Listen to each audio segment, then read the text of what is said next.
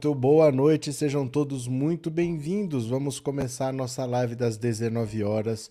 Hoje é segunda-feira, 4 de julho de 2022, é o último ano da triste era Bolsonaro. Mas vamos ver aqui, ó. Vamos ver exatamente quanto é que tá faltando, porque tá chegando, tá chegando, olha. Estão faltando exatamente 180 dias, 4 horas 57 minutos e 32 segundos para o fim da triste era Bolsonaro. E se você estiver pensando nas eleições 2022, é menos. 89 dias, 12 horas, 57 minutos e 17 segundos para as eleições 2022. Então, estamos na contagem regressiva, vamos chegar lá, vamos mudar esse país, vamos conseguir trazer um pouco de sanidade para essa terra. Agora sim, ninguém esperava, foi uma atitude estranha do Bolsonaro, porque ele mesmo convidou e ele mesmo desconvidou. O presidente de Portugal, Marcelo Rebelo de Souza, ele viria ao Brasil para participação na Bienal do Livro em São Paulo. Então ele viria para São Paulo para participar da Bienal porque ele foi convidado, aceitou o convite e viria. E o Bolsonaro convidou ele para ir a Brasília. Então foi o próprio Bolsonaro que convidou. Aí o próprio Bolsonaro que convidou desconvidou, o que é algo extremamente deselegante. Se não for um motivo de força maior, um caso de saúde, uma situação grave que aconteceu, uma tragédia natural. Se não tiver um motivo forte, ninguém que convida desconvida. Mas o Bolsonaro fez isso. E o que a gente ficou sabendo era, ele não gostou de Lula ser recebido antes, ele ia ser recebido na véspera. Então, no domingo, ele se, o presidente de Portugal se encontrou com Lula e se encontraria com Bolsonaro na segunda-feira. Ele não gostou e desmarcou. Essa é a versão oficial. Mas na verdade, não é que ele se encontrou com Lula. Ele também se encontrou com Michel Temer. E ele também se encontrou com Fernando Henrique. Ele se encontrou com vários ex-presidentes do Brasil. Não é uma coisa só com o Lula. Então, será que foi isso mesmo? Será que o Bolsonaro desmarcou porque ele ia ser recebido pelo Lula antes?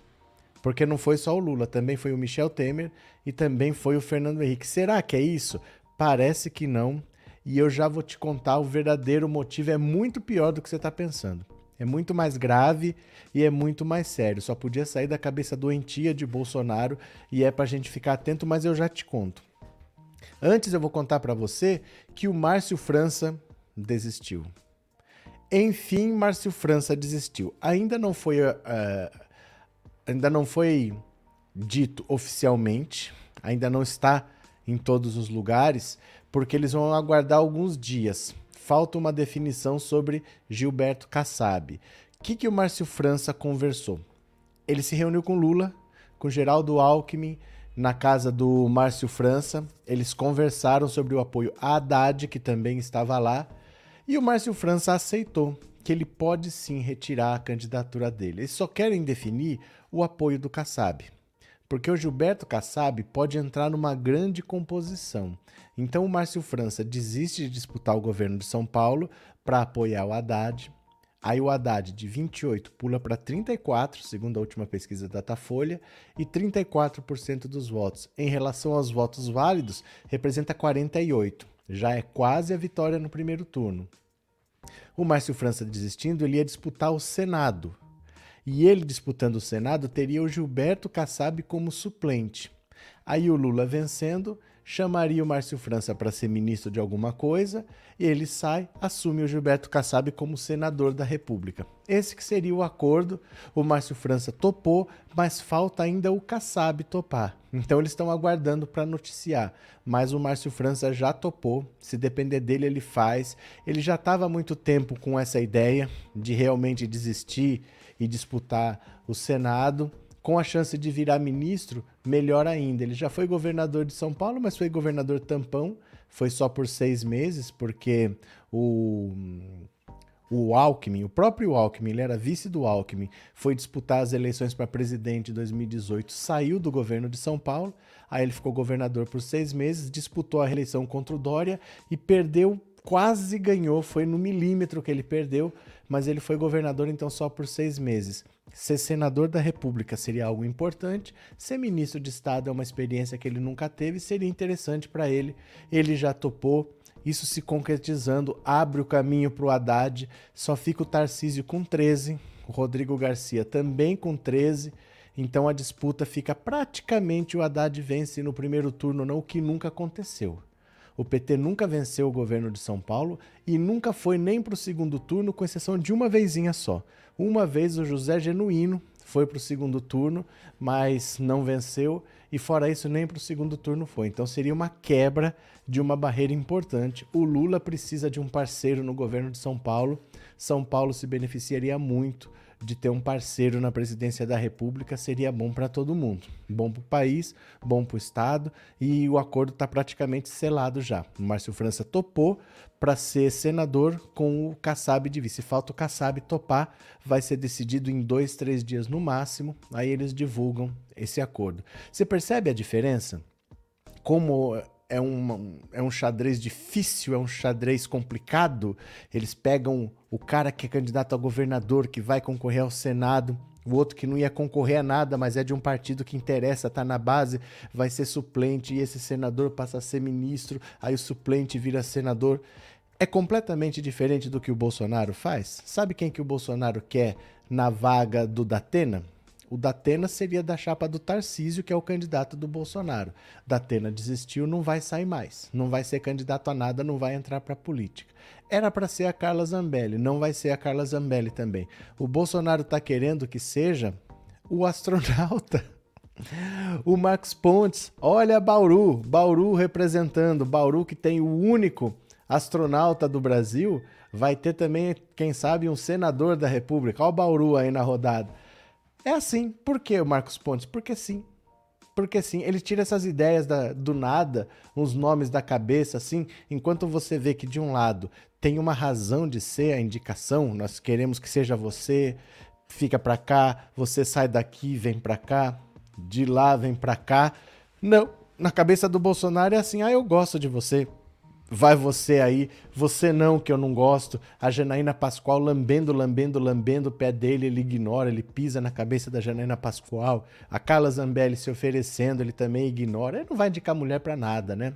Ele não vai indicar mulher para nada, ele vai indicar o Marcos Pontes para a vaga que seria do Datena para ser senador aqui em São Paulo. Alguma chance? Nenhuma.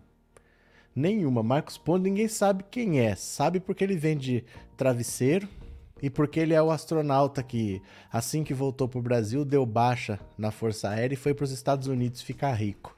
Ele só se aproveitou dessa viagem aí não fez nada. No governo Bolsonaro, ele disse que ia fazer uma vacina brasileira que até hoje não está pronta. Até hoje, a vacina que o Marcos Pontes estava desenvolvendo com recursos do governo federal, até hoje não deu em nada. Vamos ver se um dia sai essa vacina.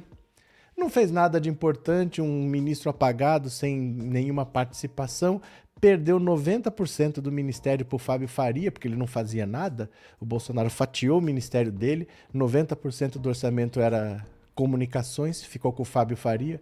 Ele ficou com orçamento pequenininho, mas continuou lá, mesmo humilhado, mesmo sem ter representatividade. Agora vai ser o candidato do Bolsonaro ao Senado. Olha a diferença como que de um lado as coisas são decididas e como que do outro é completamente na louca, é completamente aleatório, tá bom? Então eu vou ler a notícia aqui do Márcio França e na sequência eu leio a do motivo pelo qual Bolsonaro desmarcou com o presidente português, porque assim o pessoal vai chegando, vai dando like e ninguém perde a informação, tá? Vou dar um clique aqui, vou compartilhar a tela, venham comigo, eu não quero que vocês percam, então daqui a pouco vai ser a segunda notícia. Olha aqui, o Márcio França. Márcio França admite desistir do governo de São Paulo para apoiar Haddad. Vamos lá, olha só.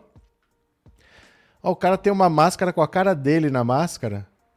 A foto da máscara poderia estar tá de máscara com a cara dele também, né? E na máscara da máscara podia ter uma foto dele de máscara. Oh, meu Deus. É uma metalinguagem na máscara.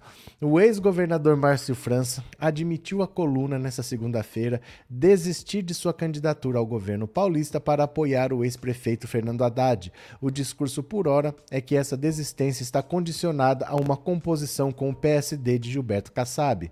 Conforme antecipado mais cedo pelo blog do Noblar, a possível aliança entre os três foi discutida durante um almoço entre França e Haddad neste domingo, na casa do PCBista, em São Paulo. O ex-presidente Lula e o ex-governador Geraldo Alckmin também participaram do encontro. Pelo acordo costurado, Márcio França desistiria de concorrer ao governo de São Paulo em troca da vaga ao Senado na chapa de Haddad. Já o PSD teria o direito de indicar a primeira suplência de França, que poderia ficar com o próprio Kassab ou com o candidato a vice-governador do petista. O objetivo da articulação seria tentar afastar o PSD do ex-ministro Tarcísio de Freitas, candidato bolsonarista ao Palácio dos Bandeirantes, com quem Kassab tem negociações avançadas para uma aliança nas eleições deste ano em São Paulo.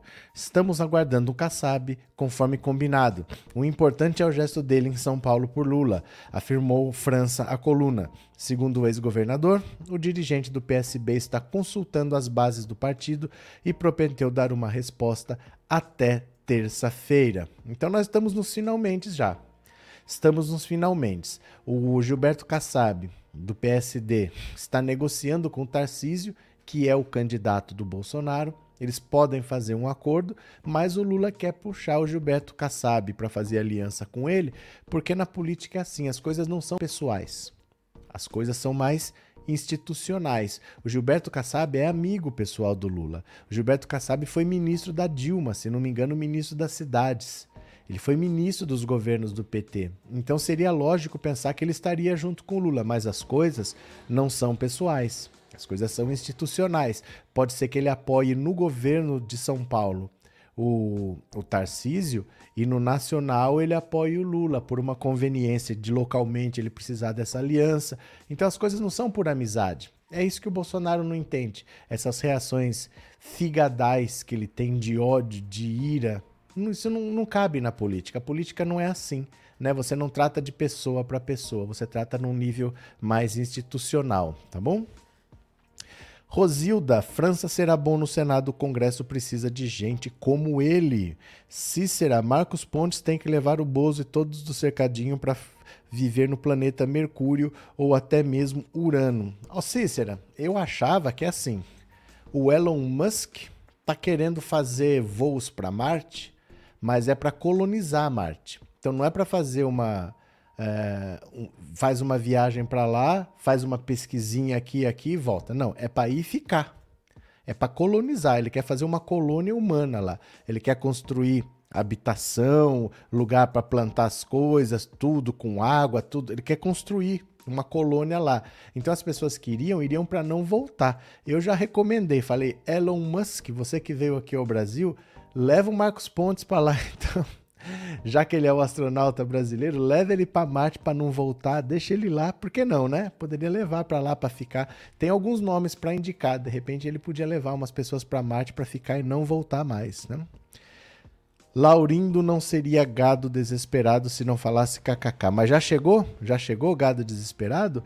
Boa noite, Leide Aguiar. O que você achou da reportagem da Veja sobre o Lula na Bahia? Mas por que, de onde você está deduzindo que eu li a reportagem da Veja sobre o Lula na Bahia? Você fala como se soubesse que eu tivesse lido. Eu não sei nem do que você está falando.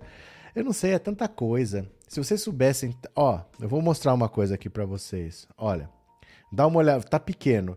O UOL G1, Correio Brasiliense, Terra, IG, Estadão, Metrópolis, Carta Capital, Valor Econômico, Fórum, O Globo, Veja, CNN, Isto É. Tudo isso eu leio todos os dias. Então não dá para ler tudo de todos. Eu leio bastante coisa de cada um deles, mas eu não leio tudo de todos. Eu não pego a, a Veja e leio de ponta a ponta, o Estadão leio de ponta a ponta. Eu vou lendo de tudo eu leio alguma coisa, mas não dá para ler tudo. Eu não sei o que, a Veja falou sobre Lula na Bahia. Entendeu? Não sei. Cadê? Boa política é fazendo alianças, disse a Rosilda. Cadê quem mais? Eu é que não vou para Marte. Por que não, Neuza? Vamos colonizar Marte. Rosana, Urano seria perfeito. Urano é meio longe, mas dá para ir, dá para ir. O Geraldo Alckmin não é a melhor aliança no estado de São Paulo? Como assim? Como assim? Ô, gente, eu falo para vocês, tem gente que acorda todo dia no dia da marmota. Tem gente que ainda está discutindo o Alckmin de vice. O Alckmin não é que ele é vice do Lula, o Alckmin já ganhou até cidadania baiana, ele já passou no teste da pipoca em Salvador. E sempre vai, mas o Alckmin, não sei o que, a gente esquece o Alckmin. O Alckmin é o vice do Lula. O que, vocês ainda querem discutir? Deixa o Alckmin lá. Ele tá feliz na pipoca lá, ele tá pronto para a próxima micareta. Deixa o menino. Cadê? É... Eu apoio levar o Marcos Pontes para Marte. É para ir para ficar. Fica lá, fica lá. Tem, tem uma galera que podia colonizar Marte, né? Patrícia Conceição, boa noite aos demais. Nem parece que estamos falando de um presidente da República. Bozo parece aquele povo ruim que gosta de picuinha. Ele não parece, ele é. Ele é. Cícera, concordo, Marte é melhor pro Bozo e o Cercadinho, porque lá não volta. Lá é ir pra ficar, vamos ver, né? Opa, alguém distribuiu assinaturas aí? Olha aqui, ó. Quem que falou? Ganhei uma assinatura. É o Vai Lula. O Vai Lula ganhou uma assinatura. Ó, gente, quando vocês mandam uma mensagem, ali no dinheirinho, você pode mandar super chat, super sticker, você pode se tornar membro ou você pode dar assinatura de presente para alguém se tornar membro. Você pode escolher se você dá 5, 10 ou 20 assinaturas e o YouTube sorteia. Então, se você quiser, ó, o Vai Lula acabou de se tornar membro porque alguém sorteou. Eu não sei quem porque não aparece para mim, tá? Mas se vocês quiserem, vocês podem fazer assim para ajudar o canal. Você pode distribuir, olha, eu vou dar 5 assinaturas, vou dar 10 assinaturas e o YouTube distribui. Aí quem for recebendo vai dizendo, o Vai Lula recebeu. Valeu? É, bom dia. É, seria M acho que é, seria melhor mandar o Bolsonaro para Marte, aproveitar e levar a família todinha e levar o Daniel Silveira também. Agora imagina essa colônia em Marte, hein? Imagina daqui é, 100 anos, umas 4 ou 5 gerações. Você levou só bolsonarista para Marte. Imagina o que, que virou esse planeta daqui 100 anos, hein? Um planeta todo de milícia. Deus. Informação científica. Vocês já repararam que Marte, até onde se sabe, é o único planeta do universo habitado exclusivamente por robôs? Tcharam, tcharam, tcharam. Vou repetir. Até onde se sabe, Marte é o único planeta do universo habitado exclusivamente por robôs. Tcharam. Pronto. Aí. Marcelo Barbie de novo vai ruminar na Jovem Pano. Pronto. Agora sim, se vocês quiserem, então, dá para vocês comprarem assinaturas para as pessoas, tá? Pati Leal, obrigado pelo super chat, obrigado por ser membro, viu? Muito obrigado. Mara Fagundes, obrigado pelo super sticker, obrigado por ser membro também. Eu acho que eu não perdi mais nada, né? Acho que não. Acho que eu não perdi mais nada. Beleza. É, se a família Bolsonaro for para Marte, vão plantar laranja lá. Ixi, será? Vamos ler agora sobre o presidente português? Olha só. O presidente português seria uma pessoa importante nas comemorações do 7 de setembro. Ele hum, são 200 anos da independência do Brasil, de 1822 a 2022. Por azar, caiu exatamente no governo Bolsonaro. Porém, Bolsonaro parece que já tem outros planos para 7 de setembro. Esse é que é o problema. Dá uma olhada aqui, ó. O real motivo para o incidente com Portugal. Tchan, tchan, vamos ver aqui. O anúncio de Jair Bolsonaro de que não receberia o presidente português Marcelo Rebelo de Souza na segunda-feira em Brasília, por ele ter antes uma agenda com Lula, é apenas um pretexto. O motivo real de Bolsonaro gerar um incidente diplomático é evitar que o presidente português esteja no Brasil nas comemorações dos 200 anos da independência em 7 de setembro. Presença que poderia amarrar Bolsonaro no que pode ser o auge de sua campanha pela reeleição. No encontro com Bolsonaro, Rebelo iria confirmar que Portugal concordou em trasladar o coração de Dom Pedro I para o Brasil para as comemorações. Mas os planos bolsonaristas são outros. Há semanas, o bolsonarismo convoca manifestações para o 7 de setembro para ameaçar uma ruptura institucional, como já foi feito no dia da independência do ano passado.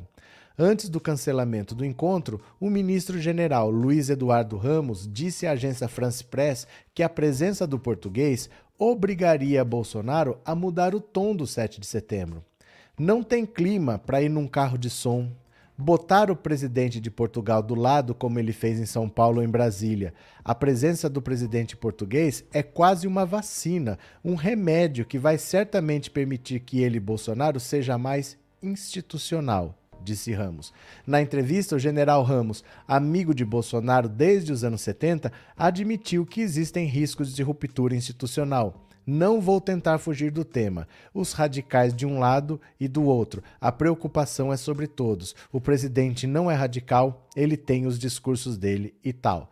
No domingo, Rebelo de Souza se encontrou com o ex-presidente Lula, visitou a Bienal do Livro e participou de uma solenidade comemorativa dos 100 anos da primeira travessia aérea do Atlântico Sul. Nesta segunda, ele tem agenda com o ex-presidente Michel Temer e com Fernando Henrique Cardoso. Então vamos lá, deixa eu traduzir aqui para vocês. Não é difícil de entender, mas não custa a gente deixar mais explicadinho. O que, que o Bolsonaro quer fazer no 7 de setembro? A mesma coisa que ele tentou fazer no 7 de setembro passado e que não deu certo. Ele vai tentar ameaçar um golpe. Ele tentou usar as polícias no 7 de setembro passado. Ele convocou policiais para irem armados para a Avenida Paulista os governadores não permitiram, em vários estados eles se pronunciaram, falaram não é para ir. Quem manda na polícia? A polícia no Brasil é estadual, eles não permitiram, não aconteceu nada, passou limpo, mas dessa vez nós vamos estar a menos de um mês das eleições. Então, como no caminhar normal da coisa não tem tempo para mudar, do jeito que tá, se for tudo normal, o Bolsonaro vai perder as eleições, o que ele pode tentar é radicalizar no 7 de setembro. Ele tentou no 7 de setembro passado, chamou Alexandre de Moraes de canalha, disse que não ia mais responder a nenhuma ordem que viesse do Alexandre de Moraes do STF. Eu não quero mais saber de decisão judicial que venha de lá. No dia seguinte ele viu que deu ruim. O Alexandre de Moraes não atendia o telefone dele. Ele chamou Michel Temer, porque foi o Michel Temer que indicou o Alexandre de Moraes, pediu para marcar um encontro. O Alexandre de Moraes não deu trela para ele ele ficou meio quieto por uns dois meses. Depois ele voltou a falar as mesmas besteiras. Mas agora é menos de um mês da eleição. Então ele vai tentar um golpe que ele não tem chance de conseguir, que ele não tem apoio, mas ele vai tentar, porque se ele não fizer, ele perdeu a eleição. É a mesma coisa que você falar assim, ó, tá 10 a 0 para uma equipe. Faltam 5 minutos para acabar. Tem chance de você fazer alguma coisa em 5 minutos, fazer 10 gols? Não tem, mas você vai tentar chutar pro gol. Você vai tentar chutar a bola, você vai tentar bater uma falta, você vai tentar cavar um pênalti, você vai tentar fazer alguma coisa, porque você vai ficar esperando perder. Tem time até que faz isso, né? Fica esperando perder, rezando só para não tomar mais gol. Mas ele vai tentar fazer alguma coisa. E se ele tivesse com o presidente português do lado, como é que ele faz? Como é que ele traz o cara de Portugal para cá? O cara ia trazer o coração de Dom Pedro para a festa. Então eles já estão falando há bastante tempo que eles iam tentar trazer o coração de Dom Pedro, porque ele foi conservado. Vocês sabiam disso? O Dom Pedro, quando ele faleceu em Portugal, o coração dele foi preservado, foi retirado do corpo, está guardado e Portugal autorizou. Ele seria trasladado para o Brasil para as comemorações da independência. Aí imagina você num, num, num desfile com o presidente de Portugal do lado, com o coração de Dom Pedro e o Bolsonaro chamando às cinco, decretando estado de sítio para o clima que ele quer, não combina ter o presidente português do lado e uma festividade normal. Ele quer uma festa radical. Ele quer uma festa que incendeie as pessoas, que as pessoas façam loucura, igual o Trump. O Trump não invadiu o Capitólio, mas ele mandou as pessoas invadirem, as pessoas invadiram. Então ele quer esse clima de tensão, ele quer esse clima à flor da pele. E não dá para fazer isso com o presidente do Portugal do lado, com o coração de Dom Pedro ali desfilando. Então ele arrumou esse pretexto. Ah, você vai conversar com o Lula, então eu não quero. Na verdade, não é isso. O que ele quer é usar o 7 de setembro como a última cartada. Ou vai acontecer alguma coisa no 7 de setembro ou ferrou. No 7 de setembro passado, eu falei para vocês não ia acontecer nada. Não aconteceu nada o Bolsonaro fez, fez, fez aquela presepada, ficou por isso mesmo. De novo, não vai acontecer nada, mas ele vai tentar como ele tentou no 7 de setembro. É isso, né? É, é JF Sestari, obrigado pelo super chat, obrigado pelo apoio. MC Misty, obrigado pelo super sticker, viu? Valeu de coração. Cadê? É, Dragana, obrigada pela live. Eu que agradeço. Obrigado por estar sempre aí. Obrigado pelo apoio, viu? Lula Forever, valeu, valeu. Cadê? É, eu fui sorteada, mas não meti o dedo. Pensei que já era inscrita e não vi a estrelinha. Não sei dizer. Não sei dizer. Eu nunca recebi. Porque como o canal é meu, eu não recebo para ser membro.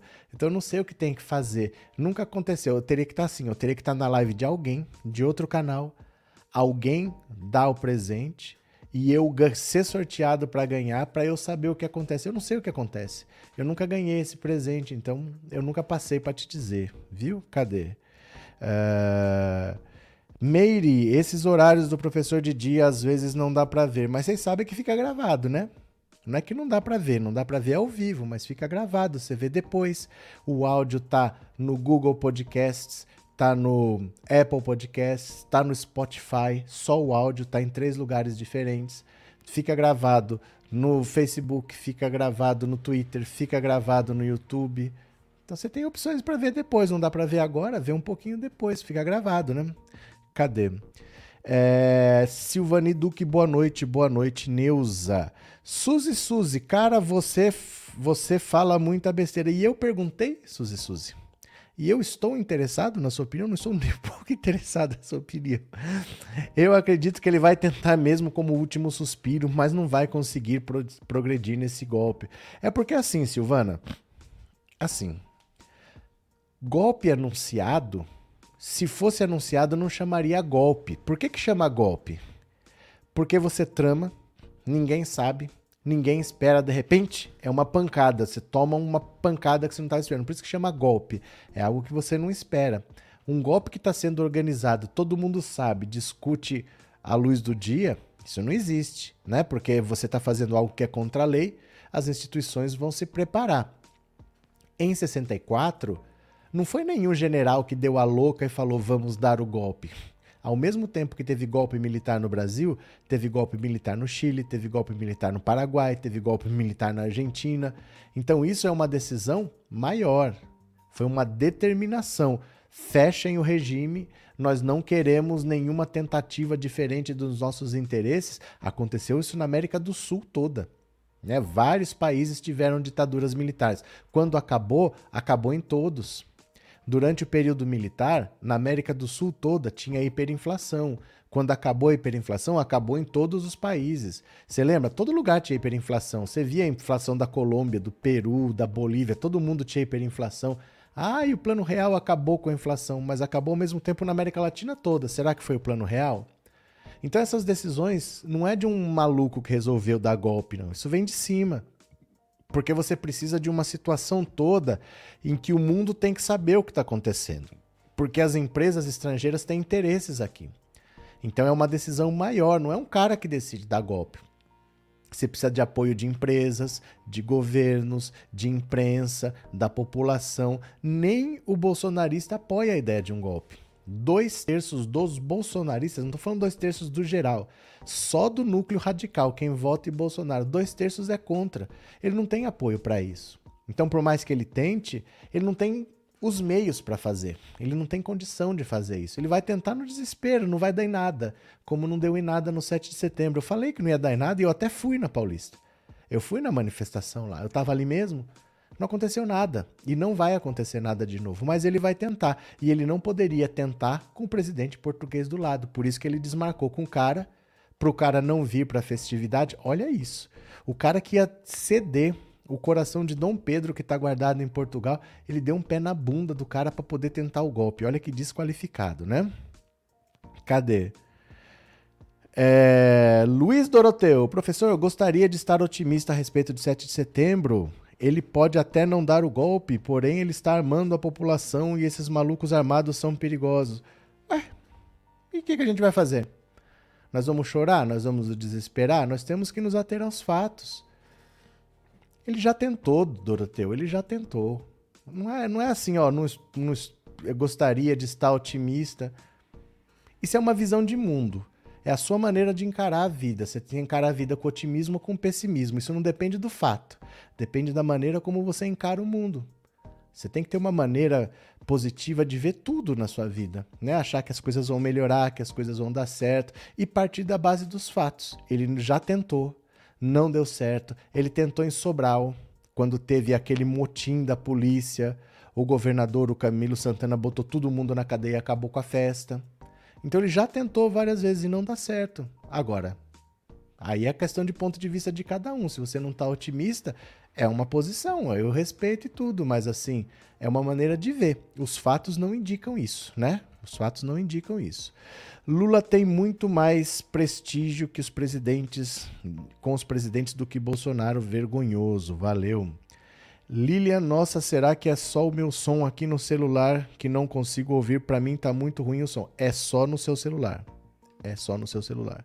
É, você viu sobre a reunião secreta da PF sem a presença de alguém do TSE? Sim, vi e comentamos, viu? É, boa noite, você é ótimo. Quem fala besteira são os bolsominions. Parabéns pelo programa, te acompanho há muito. Valeu, Isabel. Obrigado de coração pelas palavras, viu?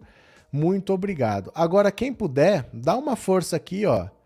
Coloca o celular em cima desse código QR, assiste a live por aqui, 10 minutinhos que você fica lá só. Se você comentar por lá, o comentário vem para cá do mesmo jeito, porque a gente precisa ter alternativas, né? Tem o YouTube, muito bom, mas a gente não sabe o dia de amanhã. Essas redes são todas loucas. Então ajuda a gente a fazer essa rede crescer. Se você não tem, é só colocar um usuário e uma senha. É a mesma coisa, a mesma live que está no YouTube está lá assiste 10 minutinhos, segue a gente lá. Pode ser? Você vai para lá agora? Eu acho que eu sempre estou falando com ninguém quando eu peço isso. Mas vai lá, fica 10 minutinhos. Pode ser? Cadê? Se ele tentar um golpe, não tem como as instituições retirar ele do cargo? Não, não tem como ele tirar do cargo. Se ele cometer um crime, ele pode ser preso, né? Se ele tentar um crime, ele pode ser preso em flagrante. Por isso que ele não vai conseguir fazer. Ninguém vai apoiar uma loucura dessa. Ninguém quer ir preso. Ninguém vai fazer isso, não, gente. Viu? Cadê? É, ó, tente sair da live e voltar novamente. Inês, Inês. É, nós também podemos ser perigosos. Vide Farc, Sendero Luminoso, Guerrilha do Araguaia, Fidel Guevara. Coisas bem modernas, né? Você tá falando Sendero Luminoso, que é dos anos 80, Guerrilha do Araguaia, que é anos 70. Farc que está lá perdida no meio da mata. Não sei se serve muito de parâmetro, não. Paulo Gonçalves, quando o nosso presidente Lula vai processar jornalistas da Jovem Pan que chama nunca. Ele já falou, Paulo, que nunca. Ele não vai se meter com isso, não. Porque não tem. Não dá para fazer isso tudo. Não dá. Se o Lula for processar todo mundo que xinga ele, ele não faz outra coisa. Todo o processo, o juiz chama para uma audiência de conciliação se não tiver conciliação, se quiser mesmo processar, vai ter um dia que vai ter uma audiência para valer. Depois aquilo, se for condenado, você recorre em liberdade, vai para segunda instância. Imagina o Lula tendo que percorrer o Brasil inteiro para por causa desses processos aí, Lula tem mais o que fazer. Deixa a Jovem Pan falar. Ele não tem condição de ficar processando todo mundo. Ele tem mais o que fazer. Você entendeu? Lady Aguiar, obrigado pelo super sticker e obrigado por ser membro, viu? Muito obrigado. Vamos ler mais uma notícia aqui? Olha, vamos ler mais uma, venham comigo. Opa, cadê? Pronto. Opa, aí, bora. Chegou. Unidade do Exército pediu doação de PlayStation para arejamento dos militares. Eu vou ler de novo isso aqui. Unidade do Exército pediu doação de PlayStation para arejamento dos militares. É, não, é, não é possível um negócio desse, não. Olha, em um processo judicial envolvendo suspeitas de contrabando e lavagem de dinheiro na Justiça Federal do Paraná, a 15ª Companhia de Infantaria Motorizada do Exército solicitou que um item inusitado apreendido na ação fosse doado à unidade, um videogame PlayStation 5. A justificativa apresentada no pedido é que o videogame ajudaria no ambiente de arejamento dos militares. O inusitado pedido chegou a ser autorizado pelo juiz federal Gustavo é. Será que é isso? Da primeira vara federal de Guaíra, um magistrado afirmou que as atividades relaxantes no trabalho são recomendáveis e necessárias. Ocorre que Apesar de o pedido de destinação do videogame ser incomum, entendo que a utilização deste pelo Exército em atividades de descompressão atende ao interesse público e social.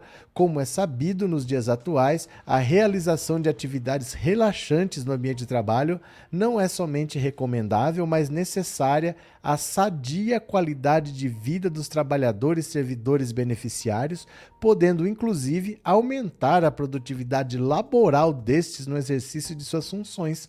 Com isso, não vejo óbice a utilização provisória do bem pelas Forças Armadas.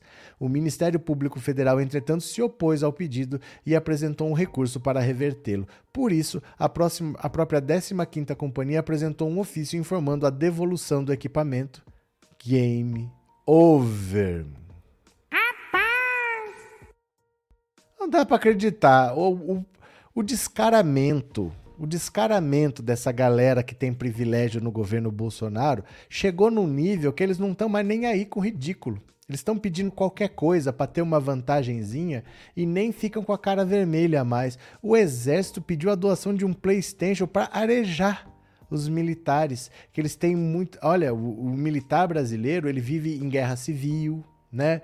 Ele vive em missões em lugares perigosos, assim, com a vida em risco. É um exército que é muito testado em situações de estresse profundo, né? Eles estão lá no Afeganistão, eles estão em cada lugar complicado, então eles precisam de um videogame para distrair. Um exército que só sabe pintar meio fio, que só sabe lavar a estátua do Duque de Caxias pro 7 de setembro, não faz mais nada, ainda estão pedindo videogame para arejar pro, como é que é? Arejamento dos militares, mas é muita cara de pau. Gente, cada dia tem uma notícia mais bizarra que vem desse governo Bolsonaro, não dá para acreditar nas coisas. Como que eles perderam a cara de pau? Os idiotas perderam a modéstia nesse governo, né? Eles não ligam mais não. Morri com essa notícia. Os militares estão pedindo videogame para arejar. Que coisa bonita, né?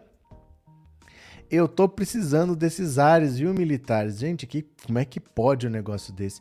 Lula é inocente e isso já basta se o gado diz para ofender porque não tem o que falar. Valeu.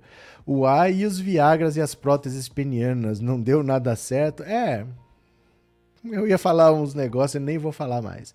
Jovem Pan com audiência de 0.05 no Ibope. Lula nem deve perder tempo com essas pessoas. Pronto. A melhor maneira de processar esse povo é voltar a governar o país. Pronto. É, José Edmilson, claro, já que não tem bala, vai treinar com jogos. Pronto. PlayStation, Zuleika, pediram PlayStation, né? Pronto defender a Amazônia, eles não vão. Ah, mas aí também lá é quente, né?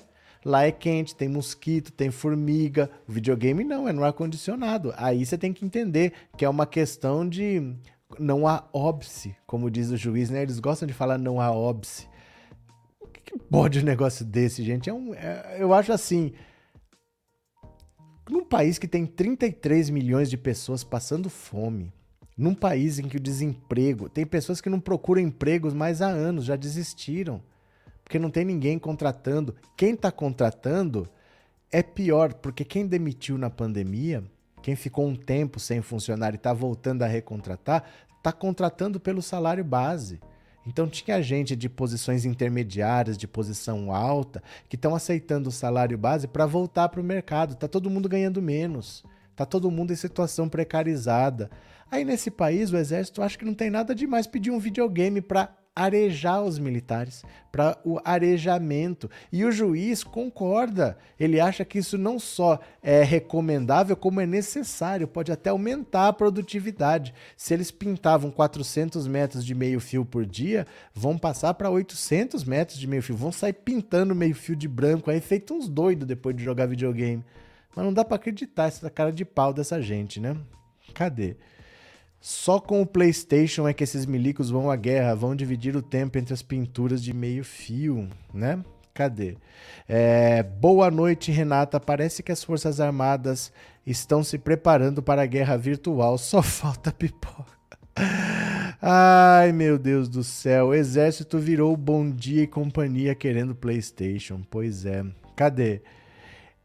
Esses pilantras não trabalham vagabundos. É um negócio que não dá para acreditar, de verdade, né?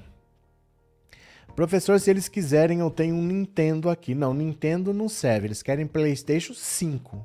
4 não, porque eles são forças armadas de elite, né? Professor, continua dizendo que o Bozo não apoia mulher nenhuma, ele é misógino ou acorda. Não é, claro. Ele não vai apoiar ninguém. Nem ele não quis a Tereza Cristina de vice, ele não quis Damares, ele não quer Carla Zambelli, ele quer o Braga Neto de vice, ele quer o Marcos Pontes de, mini, de, de candidato ao Senado, né? Cadê? Fico com vergonha alheia desses bolsonarentos. Pronto. Aí, deixa eu só liguei aqui o ventilador um pouquinho. Tem mais uma aqui também, ó. Essa é outra notícia bizarra que hoje está demais. Preste atenção aqui comigo. Quem chegou, então se esqueça de dar o seu like. Se é a sua primeira vez, se inscreva no canal e torne-se membro. Vejam aqui comigo, olha. O desafio de Malafaia para Lula. Eita! O Malafaia chamou o Lula pro pau. Chamou o Lula pro pau. Olha, olha, não dá um medo olhar pra cara desse Malafaia? O pastor Silas Malafaia tem dito que os institutos de pesquisas erram ao colocar Lula na frente de Jair Bolsonaro na corrida presidencial deste ano. Segundo o religioso, o seu datapovo indicaria que o petista estaria atrás do atual presidente na disputa. Datapovo é como os bolsonaristas chamam a impressão que tem do sentimento dos eleitores nas ruas em detrimento das estatísticas das pesquisas eleitorais. Malafaia desafiou Lula a fazer uma aparição pública. Olha só, Malafaia desafiou Lula a fazer uma aparição pública em um ambiente que não seja controlado e que não haja uma maioria de militantes favoráveis ao seu nome. O pastor cobrou a presença de Lula nos festejos de São João no Nordeste, mais precisamente nos dois lugares em que a festa é mais bombada, Caruaru e Campina Grande. No meio evangélico, está 4 a 1 para o Bolsonaro. A cada voto no Lula, quatro são dados ao presidente. A rua não mostra isso que a pesquisa está dizendo, não. O Lula só vai a evento fechado. Em Belo Horizonte, ele botou 700 pessoas no auditório. Em Uberlândia, foram 900. Nos dois lugares, 90% eram de militantes vermelhos. Não tinha povo ali. Eu desafio ele a testar a sua popularidade no São João de Campina Grande ou de Caruaru. Tenho certeza que ele receberia o carinho do povão. Isso é o desafio mais retardado que eu já vi. Isso é a coisa mais idiota que eu já vi, porque para e pensa comigo. Ele quer que o Lula vá para um lugar que não seja um ambiente controlado, quer dizer, um, onde vá qualquer um, mas que não tenha ninguém que gosta do Lula. Primeiro já é difícil achar esse lugar que não tenha ninguém que gosta do Lula, mas ele não quer que tenha militante. Quer dizer, ele quer um ambiente que tenha adversários. E aí o que, que ele espera? E o que, que ele espera se for um ambiente onde só tem adversários?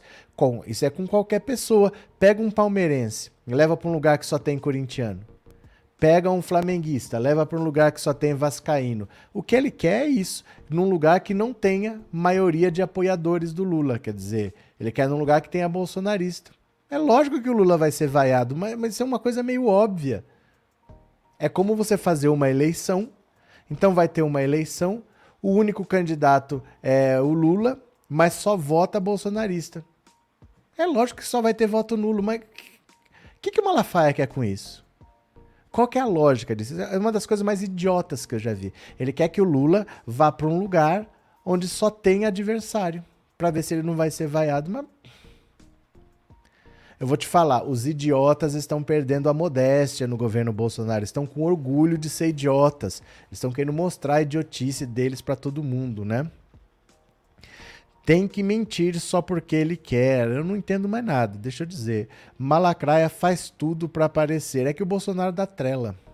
O Bolsonaro dá trela, esse é o problema, né? Cadê? Os azeitonas não fazem nada além de engordarem e fazerem orgias. Denúncia gravíssima. Cadê? Cadê?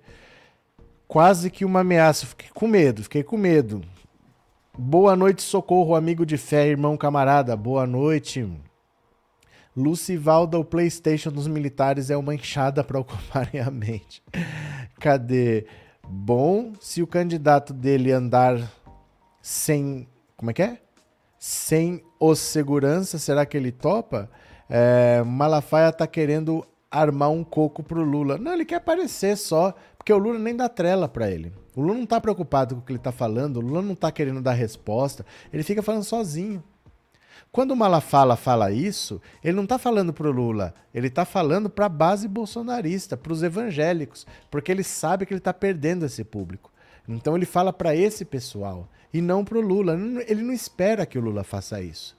Mas ele espera que o bolsonarista e que o evangélico ouçam, porque esse pessoal está debandando. Os evangélicos, principalmente, estão indo para o lado do Lula.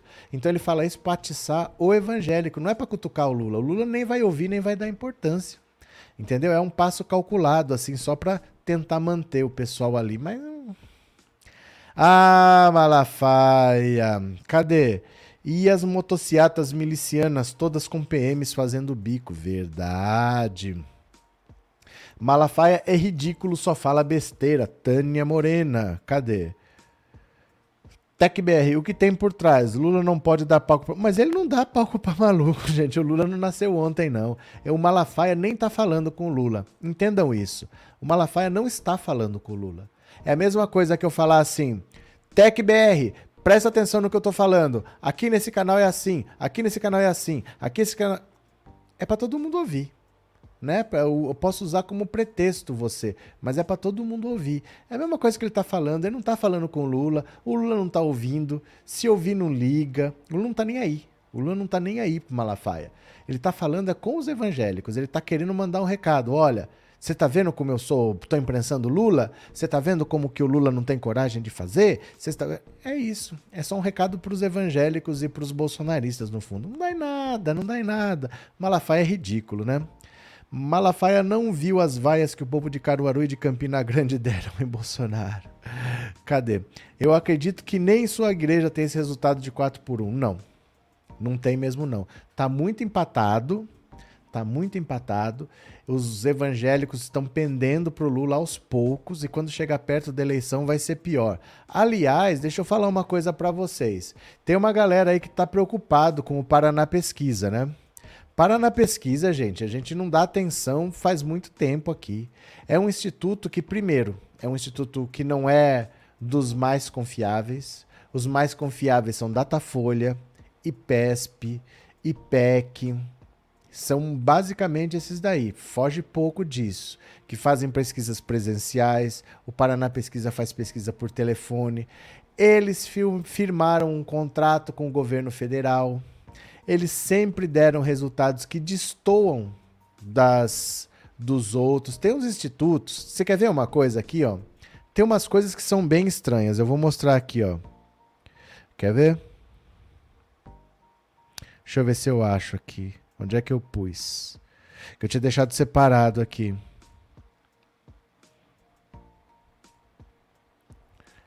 Ó, achei. Quer ver?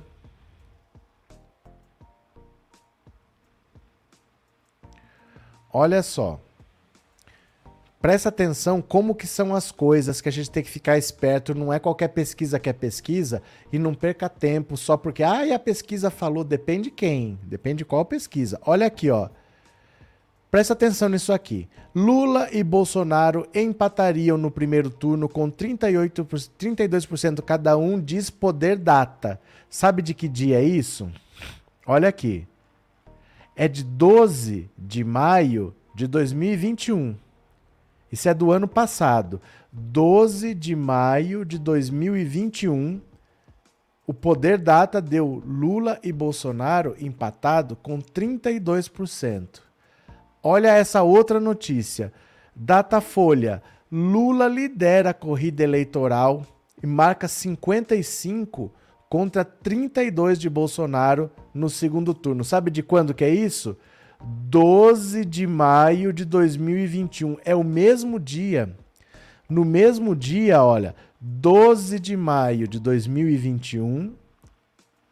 12 de maio de 2021. Um instituto dizendo que os dois estão empatados com 32 e o outro dizendo que está 55 a 32 é no mesmo dia. Então a gente tem que ter calma, porque não é porque o instituto falou que você tem que sair desesperado para ver o que aconteceu. Que instituto é esse? Ele é sério, ele tem credibilidade, ele faz com que metodologia, como é que funciona. Esse Paraná Pesquisas é muito estranho. Ele firmou um contrato com o governo federal e ele tem dado resultados bastante discrepantes das outras pesquisas. Eu parei de falar, parei de perder meu tempo com Paraná Pesquisas aqui. Não bate com nada. Não bate com nada. Nós vamos ver daqui a pouco, ó, daqui a pouco a gente chega lá. Deixa eu só ver onde que eu deixei separado aqui. Quer ver? Ó, Dá uma olhada aqui. Já vamos falar daqui a pouco, ó. Média Estadão dados. O Estadão junta 20 pesquisas. 20. Da Lula com 46 e Bolsonaro com 30 a um mês das eleições. Isso não é um instituto de pesquisa, é uma média de todos os institutos. 46 a 30. Então, um instituto pode ir para lá, o outro pode vir para cá, mas na média, quando você pega várias empresas com metodologias diferentes, tudo, 46 a 30, na média. Então esqueçam Paraná Pesquisa, não esquente sua cabeça com isso, não perca seu tempo com esse instituto, porque ele destoa. Ele destoa de todos, destoa da tendência. Ninguém, fora o Paraná Pesquisa, ninguém bota o Bolsonaro no páreo, tá bom? Não, não esquenta a cabeça com esse Paraná Pesquisas, não. Fechou? Deixa eu fazer uma pergunta para vocês. Deixa eu fazer uma pergunta para vocês. Você vai me responder no 14 997790615. Nós vamos fazer um data povo aqui, já que o Malafaia falou de data povo, vamos fazer um data povo. Você vai me responder no WhatsApp, eu quero ouvir a sua voz. É mensagem de voz, não é para escrever, porque se você escrever no WhatsApp não dá para pôr na tela. Eu quero ouvir sua voz. Você vai me dizer quanto que você acha que vai dar no dia 2 de outubro. Você vai falar Lula, Bolsonaro e Ciro. Só esses três. Quanto cada um vai ter? Lula, Bolsonaro e Ciro. Quanto cada um vai ter? Você acha que o Lula vai ter 30, 40, 50, 60? O Bolsonaro vai ter 30, 40, 50? O Ciro Gomes vai ter 30, 40, 50? Vamos fazer um datapovo aqui. Você vai fazer a sua previsão agora. Mãe de Ná. Você vai me dizer, eu acho que no dia 2 de outubro, assim que terminar a apuração, Lula vai ter tanto, Bolsonaro tanto e Ciro Gomes tanto. Você vai me dizer no 14997790615 que eu quero ouvir a sua opinião. É mensagem de voz, uma mensagem curtinha de 10 a 15 segundos para dar tempo de ouvir o máximo de pessoas que for possível, tá bom? É, os outros candidatos que me desculpem, mas não tem ninguém para disputar com o Lula. Não tem mesmo não. Não tem. E o povo já se decidiu. Não é uma coisa assim, o Lula subiu no impulso, é uma coisa que vem consolidada desde março do ano passado. Assim que o Faquin deu aquela decisão anulando tudo que o Moro fez e o Lula recuperou os direitos políticos, ali o Lula ultrapassou o Bolsonaro e dali para frente ele subiu até ficar acima de 60 e desde agosto que o Lula está acima de 60 em simulação de segundo turno entre Lula e Bolsonaro. O Lula está quase um ano acima de 60 e o Bolsonaro está abaixo de 40 há quase um ano. Então, não é uma coisa no impulso, não é um resultado isolado. Há mais de um ano que está nisso daí, né? Cadê quem mais? Boa noite, Expedito. Gosto muito dos seus comentários. É uma pena que canais como esse não tenham uma grande abrangência, porém vamos dar tempo ao tempo, um passo de cada vez. Não, mas é assim mesmo, Expedito. É, cada canal é um canal diferente, né? Cada canal é um canal diferente, tá tudo certo. Cadê? Paraná Pesquisa foi comprada pelo Bolsonaro, a gente não se ilude com pesquisas fascistas. Valeu. Gente, é para mandarem mensagem de voz no WhatsApp. Sim, é para mandar mensagem de voz no WhatsApp que eu vou ouvir daqui a pouco, tá bom? Daqui a pouco eu vou ouvir o que, que vocês estão falando. Vai mandando lá que eu já ouço. Fechou? Olha, quem quiser contribuir com o canal, esse número de celular também é o Pix, 14997790615. Se você mandar um Pix no final, eu vou ouvir, aí eu vou ler a sua mensagem, porque dá para pôr um recadinho no Pix também, fechou? Vamos falar de da, da, da, da, da, da, Damares. Da, da, da, da, da, Damares. Damares quer reformar o Código Penal e que é o fim do privilégio a criminosos. Vocês vão ver agora a coisa mais superficial que vocês vão ouvir de um candidato a qualquer coisa. Nada pode ser mais superficial que isso. Veja só, meu Deus do céu. Que situação do Ozzy Osbourne aqui, ó. Ó o Ozzy Osbourne. a ex-ministra da Mulher, da Família e dos Direitos Humanos, Damares Alves, recorreu às redes sociais na noite de domingo para criticar os benefícios dados a condenados que estão dentro do sistema carcerário nacional. Pelo Twitter, a pré-candidata ao Senado defendeu uma reforma no Código Penal brasileiro para endurecer as regras contra os presidiários. Eu defendo a maior e mais ampla reforma do Código Penal brasileiro. Criminosos não devem ter privilégios. Acabou. Essa é a frase da Damares. Uma coisa completamente genérica, uma coisa completamente é, superficial. E além do mais, deixa eu falar uma coisa para vocês combater privilégios de criminosos, por exemplo, se ela é contra visita íntima, se ela é contra, não sei, saidinha de não sei das quantas, isso não tem nada a ver com o Código Penal. Isso não tem nada a ver com o Código Penal. O que o Código Penal fala é: se fez isso, é crime. Se fez isso, tem uma pena de não sei o quê. Isso não tem nada a ver com o Código Penal. No Código Penal, o que ela pode fazer? Ela pode aumentar penas, né? Mas não acabar com o privilégio como ela quer. É, Damares nem sabe do que ela está falando. Nem sabe, né? Tem o código de execução penal e não o código penal em si. Ali ela só mexe nas penas. Ela vai passar, por exemplo, é, vou chutar qualquer número aqui, ela vai passar homicídio de 20 para 30 anos, mas ela não vai mudar os privilégios. Não é no Código Penal que isso está. E é uma duas linhas completamente genéricas é, olha, o nível dos políticos no Brasil é uma vergonha. Essa mulher ser ministra de Estado é uma das coisas mais infames que eu já vi. Eu quero que você pense no seguinte: só pense rapidamente. Se não fosse o governo Bolsonaro, pense qualquer outro presidente da República. Pensa aí no Fernando Henrique, pensa no Juscelino, pensa no Jânio Quadros, pensa no Café Filho, pensa aí. É, é, Floriano Peixoto, pense em qualquer presidente que você quiser. Em que governo que não fosse Bolsonaro, uma Damares Alves da vida poderia ser ministra de Estado? Como é que pode uma mulher dessa ter o status de ministro de Estado fazendo umas declarações imbecis, genéricas e superficiais como essas? Vou modificar o Código Penal para acabar com os privilégios. Não tem privilégio no Código Penal. Ali tem penas. Tem penas no Código Penal, né? Pensa Weintraub, o cara que escreve impressionante com C. Em que governo um cara desse seria ministro? E da educação, uma área sensível dessa, uma besta quadrada que não sabe escrever. Pazuelo, Pazuelo, ministro da Saúde. O cara assume e fala: não conheço o SUS. Vim conhecer o SUS agora que eu virei ministro. Cara desse vira ministro da Saúde no meio de uma pandemia. É assustador as coisas que o Bolsonaro faz, né? Sérgio Montelo, obrigado pelo superchat e obrigado por ser membro do canal, viu? Muito obrigado, de coração. Leide Aguiar, quem foi no show da Elba Ramalho em São João, em Caruaru, viu a lapada que o Bozo levou do público. Obrigado, Leide Aguiar, obrigado por ser membro do canal, obrigado pelas palavras, viu? Muito obrigado. Acho que eu não perdi superchat de ninguém não, né? Que o povo fica bravo comigo. Acho que não. Cadê? Inês, Damares vai sugerir 10 goiabeiras em cada presídio. Arlinda, Damares deveria acabar com os privilégios dela mesma e dos comparsas, verdade. É, Edson, professor, nessa festa junina comi muita batata doce. É, mamão, que bom. Ninguém perguntou, viu? É, Reinaldo, tem-se que acabar com o privilégio da ignorância do governo Bolsonaro. A estupidez ganhou destaque e ostentá-la é motivo de orgulho aos bolsominions. É muito estranho. A Damares quer mudar o Código Penal porque favorece a família Bolsonaro. Ah, mas depois do ano que vem? Já era. Já era, né? A Damares e seu presidente, você acha que iria ter qual regalia? É pena de morte ou ia ficar prisão perpétua? Ele tá brabo. É, ela tem apenas um poder: conseguir ver Jesus na goiabeira. Damares abraçada com o presidente da Caixa. Acho que cortou alguma coisa, viu? Cadê quem mais?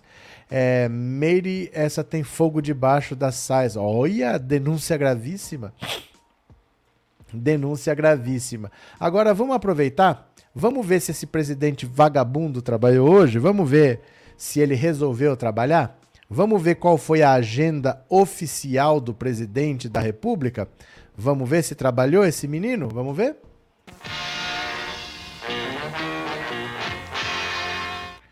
Pronto, vamos ver se trabalhou. A gente faz o seguinte: procura no Google Agenda Oficial Presidente, que você vai achar algo desse tipo aqui. Hoje é 4 de julho, segunda-feira. A agenda oficial do presidente começa às 15 da tarde. Renato de Lima França, que é o jurídico. Hoje não é o. Como é que chama? Pedro César Souza. Hoje não é o Pedro César Souza, foi o Renato de Lima França. E depois conversou com o Zema.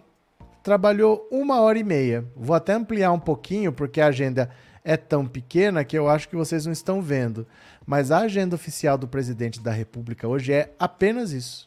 Começou às três da tarde, porque é segunda-feira. Ele não vai trabalhar de manhã. Quem que vai acordar de manhã? Você que é tonto. Eu que sou tonto. A gente que é trouxa acorda de manhã. O Bolsonaro não. O dia dele começou às três da tarde e ele trabalhou uma e meia. Quatro e meia, ele ainda foi para casa assistir Casos de Família com Cristina Rocha. Foi ver o caso da mulher que ia para uma obra para comer tijolo. Aí, Pronto. Essa é a agenda oficial do presidente da República e vocês sabem muito bem que isso é todo dia. Essa palhaçada é todo dia. Esse cara não trabalha, ele não faz rigorosamente nada. Os bolsomínios não sabem dizer o que ele fez. O que, que o Bolsonaro fez de bom? Eles não sabem dizer o que o cara fez, porque ele sequer trabalha, né? Não faz nada, só fala besteira, ainda mais esse Zema, Rosilda, é isso daí, né? É, milagre não ter ido bater continência na bandeira estadunidense hoje. É difícil acreditar que ele trabalha tão pouco desse jeito, né? Silvana, viu uma reportagem que calculou a média de horas que esse governo atravessou, mesmo menos que o estagiário pode isso? Nós vimos aqui. Nós vimos aqui no dia, ele trabalha, é que depende o ano. A média de horas foi diminuindo. Em 2019, ele trabalhava umas 6 horas por dia, aí foi caindo. Hoje é essa palhaçada aí, cada ano ele trabalha menos. Além dele trabalhar pouco, cada ano ele trabalha menos, né? Otávio, professor, meu filho bolsonarista é um verdadeiro idiota, depende de mim e defende esse presidente genocida miliciano, já cansei. Ô, Otávio, que situação, né? Arthur, salve, saudades. O senhor vai falar sobre a possibilidade de alteração da PEC Kamikaze na Câmara? Calma, fica calma, tenho um monte de coisa para falar aqui. Vamos chegar na PEC, calma, calma. Vocês têm uma ansiedade, né, de saber um assunto específico assim. Gente, tem duas horas de live, vamos chegar lá. Vamos chegar lá. Aguenta as pontas, Arthur, aguenta as pontas. Cadê a galera? Galera, vocês não estão indo lá? Jura pra mim que vocês não estão eu falo que eu peço pra, pra galera ir, acho que a pessoa nem vai. Só ouve assim, fica esperando eu acabar de falar. Ninguém mexe um dedo. Dá um clique aí, ó. Coloca o celular nesse código QR. Dá um pulinho lá. Vamos lá. Cadê? Só no Brasil, cara do PT, falar em trabalho, maior piada e PT ser trabalhador. José Antônio, não dá para entender nada que você fala. É uma coisa meio complicada assim. Como é que foi assim? sua alfabetização foi normal? Será que teve algum problema? Deixa eu ver aqui, ó. Porque eu percebi uma coisa na sua fala, viu? Limitado e dificilmente sabe falar o português corretamente. Você fala problema, cleme, embingo. Então, o que, que você faz? Aprende a ter. A, a segunda língua que você aprende é o silêncio. É uma língua maravilhosa. Você fica bem quieto. E as pessoas vão chegar até você e falar assim, fala, e você não fala. E a alegria vai tomando conta de todo mundo à sua volta. Pronto, pronto. Que povo que não sabe nem falar as coisas. É, o gado ouvindo uma mata vai acabar, o desespero vai continuar. Tec BR. Pronto, tem mais uma aqui, ó. Olha a humilhação do Ciro Gomes. Depois eu vou ouvir a sua mensagem no WhatsApp. Eu pedi para você fazer o data povo. Qual que é o seu prognóstico? 2 de outubro, apuração. Quantos por cento Lula, quantos por cento Bolsonaro, quantos por cento Ciro Gomes. E por falar em Ciro Gomes, mais uma humilhação para o Ciro Gomes. Gente, os, os Cirominions estão se cortando de raiva. Eu já vou explicar por quê. Venham aqui comigo, ó. Candidato de Ciro ao governo do Rio tenta apoio de Lula.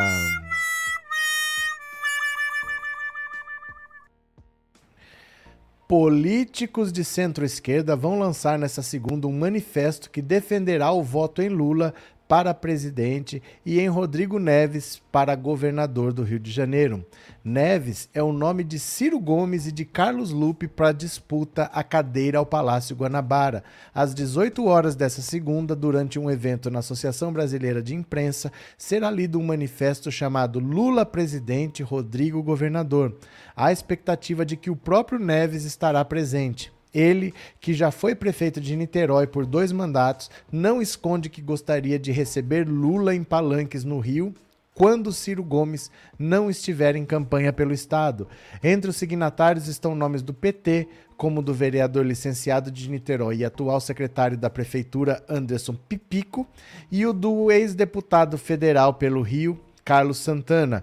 O também vereador de Niterói, Leonardo Giordano, do PCdoB, é um dos que assina o manifesto ao lado do médico Luiz Tenório, ex-secretário de saúde da cidade. Olha só que situação triste. O candidato do PDT, o candidato do Ciro Gomes, tá querendo a presença de Lula lá porque ele não é tonto. Ele quer se eleger governador, ele quer subir num palanque melancólico para 6% dos eleitores, ou ele quer subir num palanque para 50% dos eleitores. Ele precisa do apoio do Lula.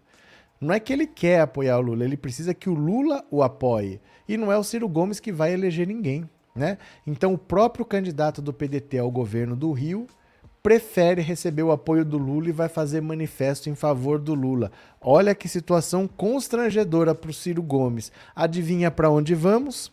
Obviamente, vamos para o Twitter, porque esse canal existe para apoiar Lula e para apurrinhar Ciro Gomes. Então, para não perder o hábito, vamos para o Twitter. Pronto, compartilha a tela, vamos lá para o Twitter. Vamos lá apurrinhar um pouquinho Ciro Gomes. Aqui está.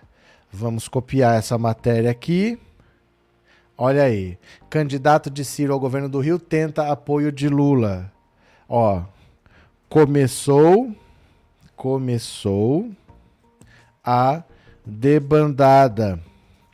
Candidatos do PDT estão desesperados pelo apoio de Lula. Campanha campanha de Ciro vai se esvaziando. Final melancólico. Opa, aqui afastou um L. Já deu Ciro. Hashtag desiste Ciro. Hashtag Ciro pou... Opa. Ciro poupança do Lula. Hashtag Ciro tá louco. Pronto. Começou a debandada. Candidatos do PDT estão desesperados pelo apoio de Lula. Campanha do Ciro vai se esvaziando. Final melancólico, já deu Ciro. Hashtag desiste Ciro. Ciro poupança do Lula. Ciro tá louco. Pronto, já foi. Agora aqui, mando o link para vocês. Vocês já sabem muito bem o que tem que fazer.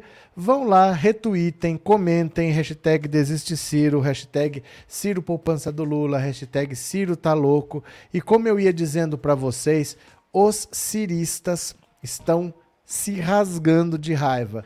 Porque eu fiz um vídeo pro TikTok, eu postei também no Quai, eu postei também no Instagram. E um pouco, vamos dizer assim, eu acho que eles não gostaram muito da abordagem, porque eu mostrei dois dados de pesquisa.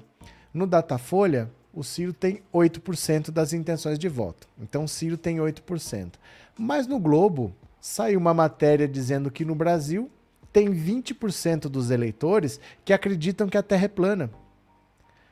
O que, que eu posso fazer? Conclusão óbvia. No Brasil, tem mais gente que acredita que a Terra é plana do que gente que acredita no Ciro Gomes. Tem 20% de gente que acredita na Terra plana e tem 8% que acredita no Ciro. Olha que fim de carreira.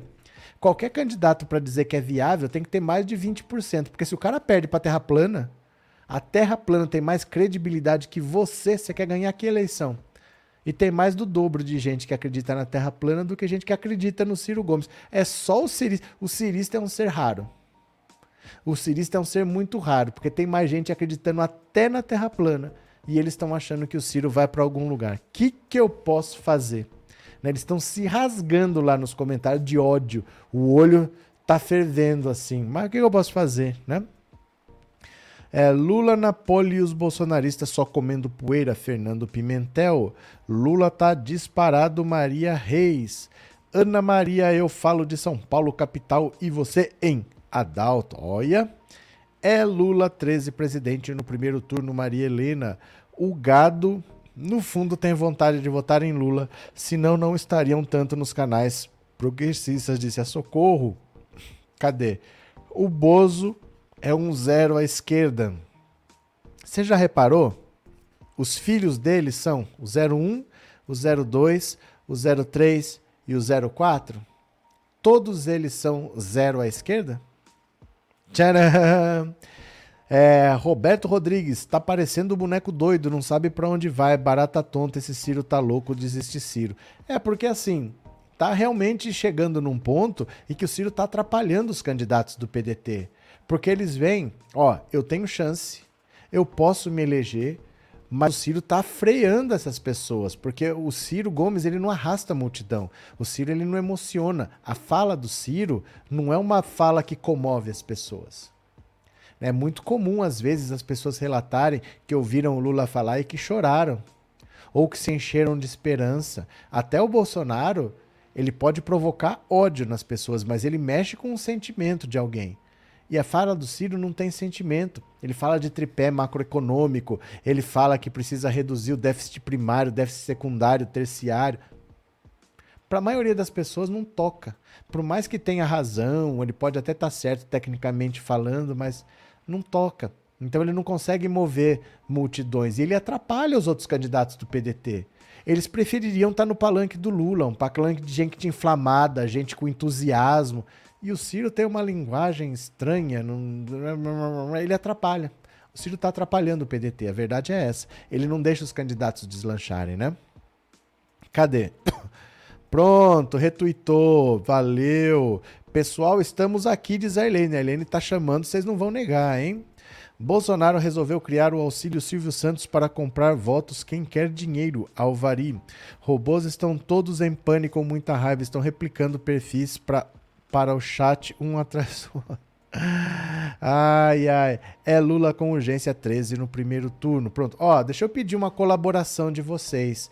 Porque pro YouTube, pro YouTube é importante que tenha interação. Interação é like. Interação é você conhecer o canal e você se inscrever. Interação é você se tornar membro. Interação é você mandar super chat, super sticker. Se você não faz nada disso, ele tem milhões de lives para divulgar. Ele divulga outras. Eu não falo isso pelo dinheiro, não, porque metade fica para o YouTube. Então você vai se tornar membro por R$ 7,99, R$ reais vamos arredondar, 4 é para o YouTube. Se você manda um superchat de R$ 0,99, metade é para o YouTube. Mas é porque precisa ter essa interação para você ter relevância aqui dentro. Nem é pelo dinheiro, tá? Então, quem puder, colabore com o canal para ajudar na relevância, tá? Rosa, obrigado pelo super sticker e obrigado por ser membro, viu? Muito obrigado, de coração. É, se você botar foto, vou pensar que já é a primeira vez que você entra aqui. O que, que aconteceu, Ana? Conta pra mim. Deixa eu pegar mais uma aqui, ó. Eita, vamos falar de Bauru? Vamos falar do Marcos Pontes. Olha só. Bolsonaro quer astronauta candidato ao Senado no lugar de Datena. Meu Deus do céu. E esse rapaz aqui atrás? O que será que aconteceu com esse rapaz aí atrás? Será que o Bolsonaro sabe que esse rapaz está aí atrás? Nem Carla Zambelli, nem Marco Feliciano. O presidente Jair Bolsonaro afirmou a lideranças evangélicas no fim de semana que quer seu ex-ministro astronauta Marcos Pontes como candidato ao Senado na chapa de Tarcísio de Freitas em São Paulo. A vaga era de Datena, mas o apresentador desistiu de concorrer às eleições. Com isso, o posto passou a ser disputado por bolsonaristas como Zambelli e Feliciano. Esse último tem como principal cabo eleitoral a bancada evangélica da qual faz parte. Pontes deixou o Ministério da Ciência e Tecnologia no final de março para até então disputar uma cadeira na Câmara dos Deputados. Atualmente ele é suplente do senador Giordano, que assumiu uma vaga no Senado após a morte do senador Major Olímpio. Então esse é o plano do Bolsonaro. Aleatoriamente, ele tirou um nome da, do sovaco dele, falou: vou colocar o Marcos Pontes para ser senador. Marcos Pontes, de verdade, assim, não vejo viabilidade nenhuma nesse nome. São essas coisas que só Bauru faz por você, né? Bauru. Meu Deus do céu, Bauru consegue ter o único o único astronauta do Brasil. Esse astronauta vira ministro, esse astronauta quer fazer vacina para Covid, esse ministro agora quer ser senador. Estamos bem, estamos bem. Ai, meu pai do céu, Marcos Pontes, Dionísia. Pois é, viu? Cadê quem mais? É, bem que eu gostaria que o Lula viesse para Curitiba, certamente tentaria vê-lo, mas não sei se ele viria depois que tudo que eu com certeza vai. Com certeza vai. O Lula vai para qualquer lugar. Ele vai, ele não vai deixar de ir não, viu?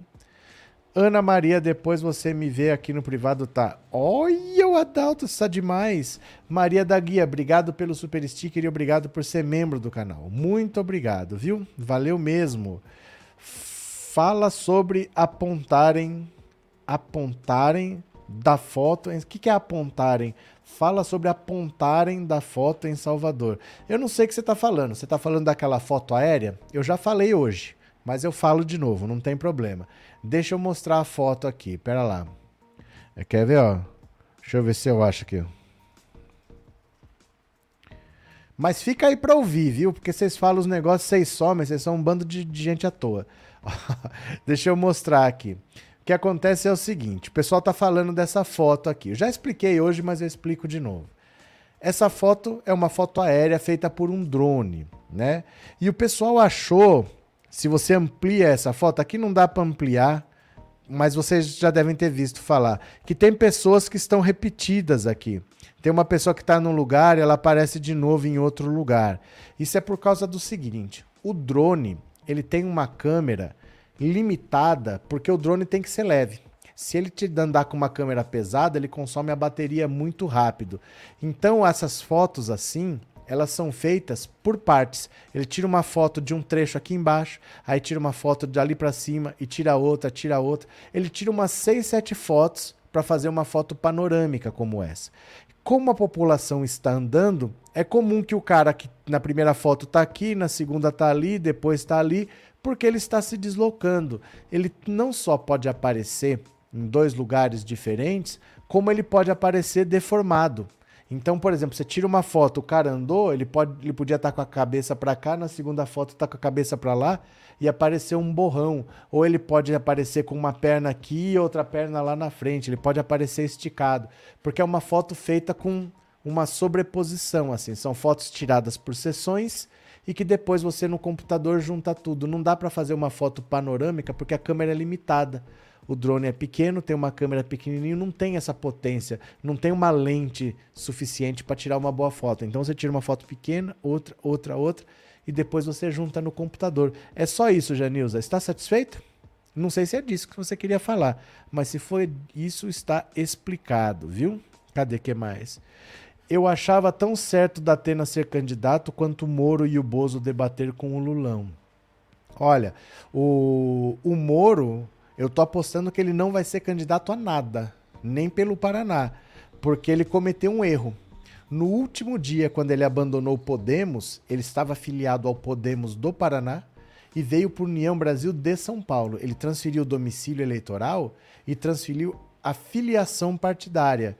Mas, pela lei, se você se filia a um partido num estado, você só pode se candidatar naquele estado. Se fosse uma eleição municipal, por exemplo, eu tenho domicílio eleitoral em Bauru, eu só posso ser candidato em Bauru. Apesar de eu estar no estado de São Paulo, eu não posso ser candidato em Campinas, se eu tenho domicílio eleitoral em Bauru. Então você fica limitado aonde você se filiou. No caso do Sérgio Moro, ele se transferiu do Paraná Podemos, ele saiu do Podemos do Paraná e veio para o União Brasil de São Paulo, mas o domicílio eleitoral foi negado. Então hoje ele está com um pé em cada canoa. Ele está com domicílio eleitoral no Paraná, ele pode votar no Paraná, mas ele está filiado à União Brasil de São Paulo, então ele só pode ser candidato por São Paulo. Ele precisa ter as duas coisas, ou no Paraná, ou as duas coisas em São Paulo. Ele está com uma em cada lugar. Ele está com o domicílio eleitoral no Paraná e a filiação partidária em São Paulo. Nessa situação, ele só poderia ser candidato a presidente. Porque presidente é um cargo nacional. Aí não importa em que estado você está filiado partidariamente. Mas ele estando filiado a um partido de São Paulo, a, a, sucursal de São Paulo, do União Brasil, ele não pode ser candidato ao Senado pelo Paraná, por exemplo. Ele pode votar no Paraná, mas ele não pode ser candidato pelo Paraná. O Moro vai acabar não sendo candidato a nada. Eu acho que a candidatura dele vai ser impugnada. Vamos ver. Maria tá, est tá estourado, como diz o soteropolitano. O que, que aconteceu? O que, que aconteceu? É, o Bozo trabalhou hoje ou resolveu emendar com outro domingo? Já vimos aqui a agenda. A agenda dele está competidíssima, está forte a agenda dele. Marli Redgo, obrigado pelo super sticker e obrigado por ser membro do canal. Obrigado pelo apoio, viu? De coração. É, esse aqui eu acabei de ler. Boa noite, Bruno Costa, a Inês, a Arlete, pronto. Este astronauta para o Senado é colocar o parlamento no mundo da lua. Não ganha. Não ganha. Não ganha, não tem peso para isso não. Vamos aproveitar, vamos ouvir no WhatsApp. Eu perguntei para você, vamos fazer o data povo. Quanto você acha que vai ser dia 2 de outubro? Todo mundo votou, apuração. Qual você acha que vai ser o resultado? Lula, Bolsonaro e Ciro Gomes. Quanto percentualmente você acha que cada um vai ter? Vamos ouvir aqui ó, a sua participação pelo WhatsApp. Quero ouvir sua opinião. Bora?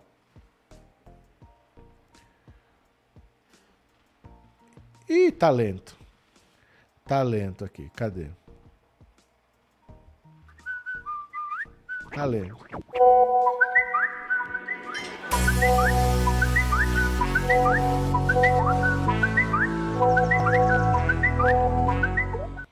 Demorou para ir, mas foi. Agora vamos lá, eu quero ouvir a sua opinião. Bora, bora, bora, aqui está. Pronto. Aqui. Aqui. Opa, errei. Aqui. Pronto. Vamos lá? Eu quero ouvir a sua opinião. Vamos ver o que, que você me diz.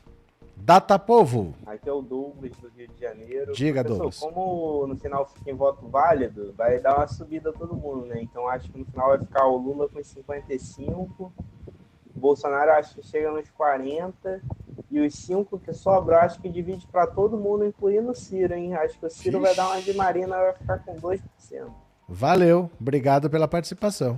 Olá, professor, boa noite. Aqui é Mauro de Barueri. Quero ser bem rápido com o senhor. Oh.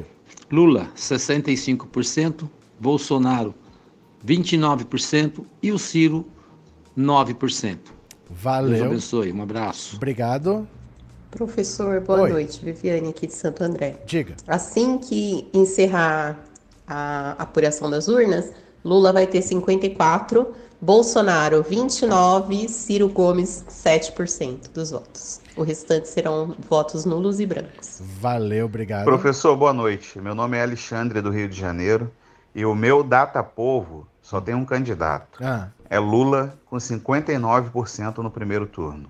Fechou, obrigado. Boa noite, professor. Oi. Desculpa a voz que eu tô saindo de uma Covid. Diga lá.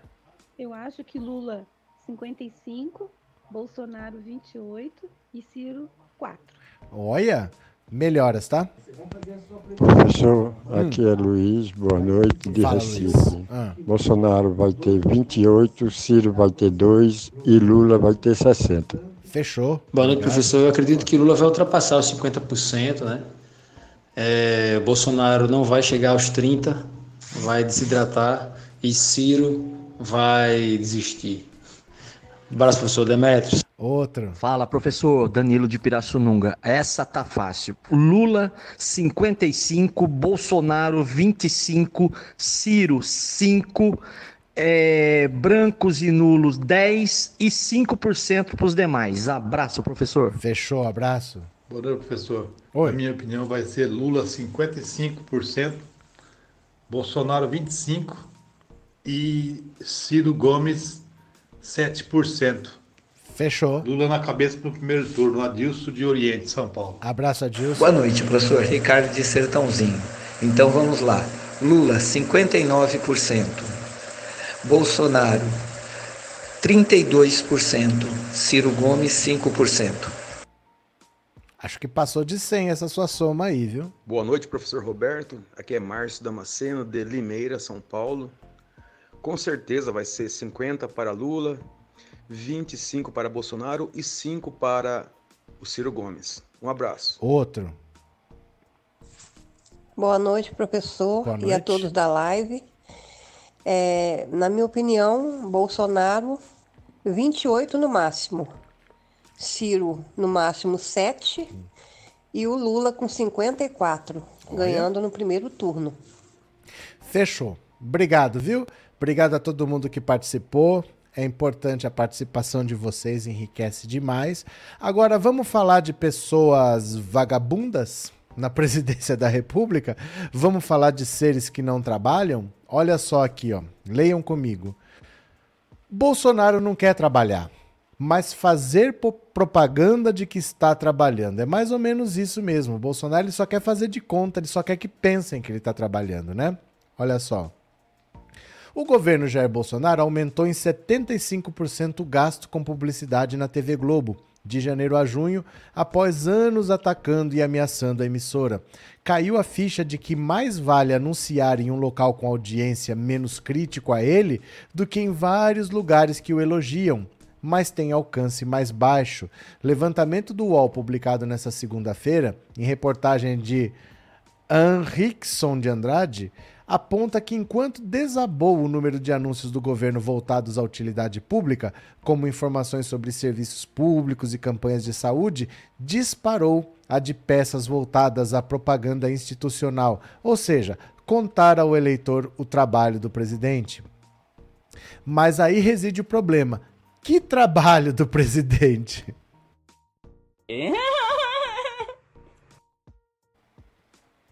Bolsonaro nunca apresentou um programa de geração de empregos formais de qualidade, apenas simulacros baseado em precarização da saúde e segurança dos trabalhadores.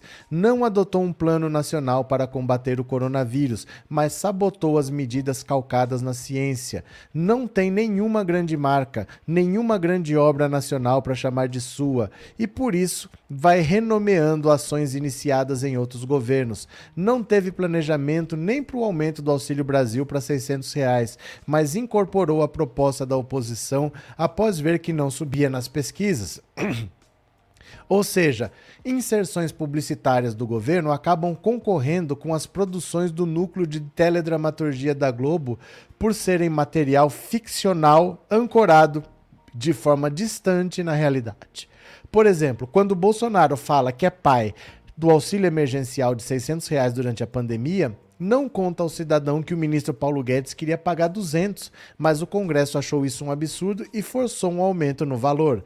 A, inserção- a inserção de anúncios para convencer a população de que Bolsonaro é trabalhador se faz especialmente necessária após o presidente produzir farto conteúdo probatório contra si mesmo. Nele, ele nos mostrou, ao longo dos anos, que nem sempre está trabalhando na hora do expediente, mas tocando motociatas eleitorais, fazendo comícios, curtindo motos aquáticas, viajando de férias para a praia, indo a jogos de futebol, andando em carros de corrida.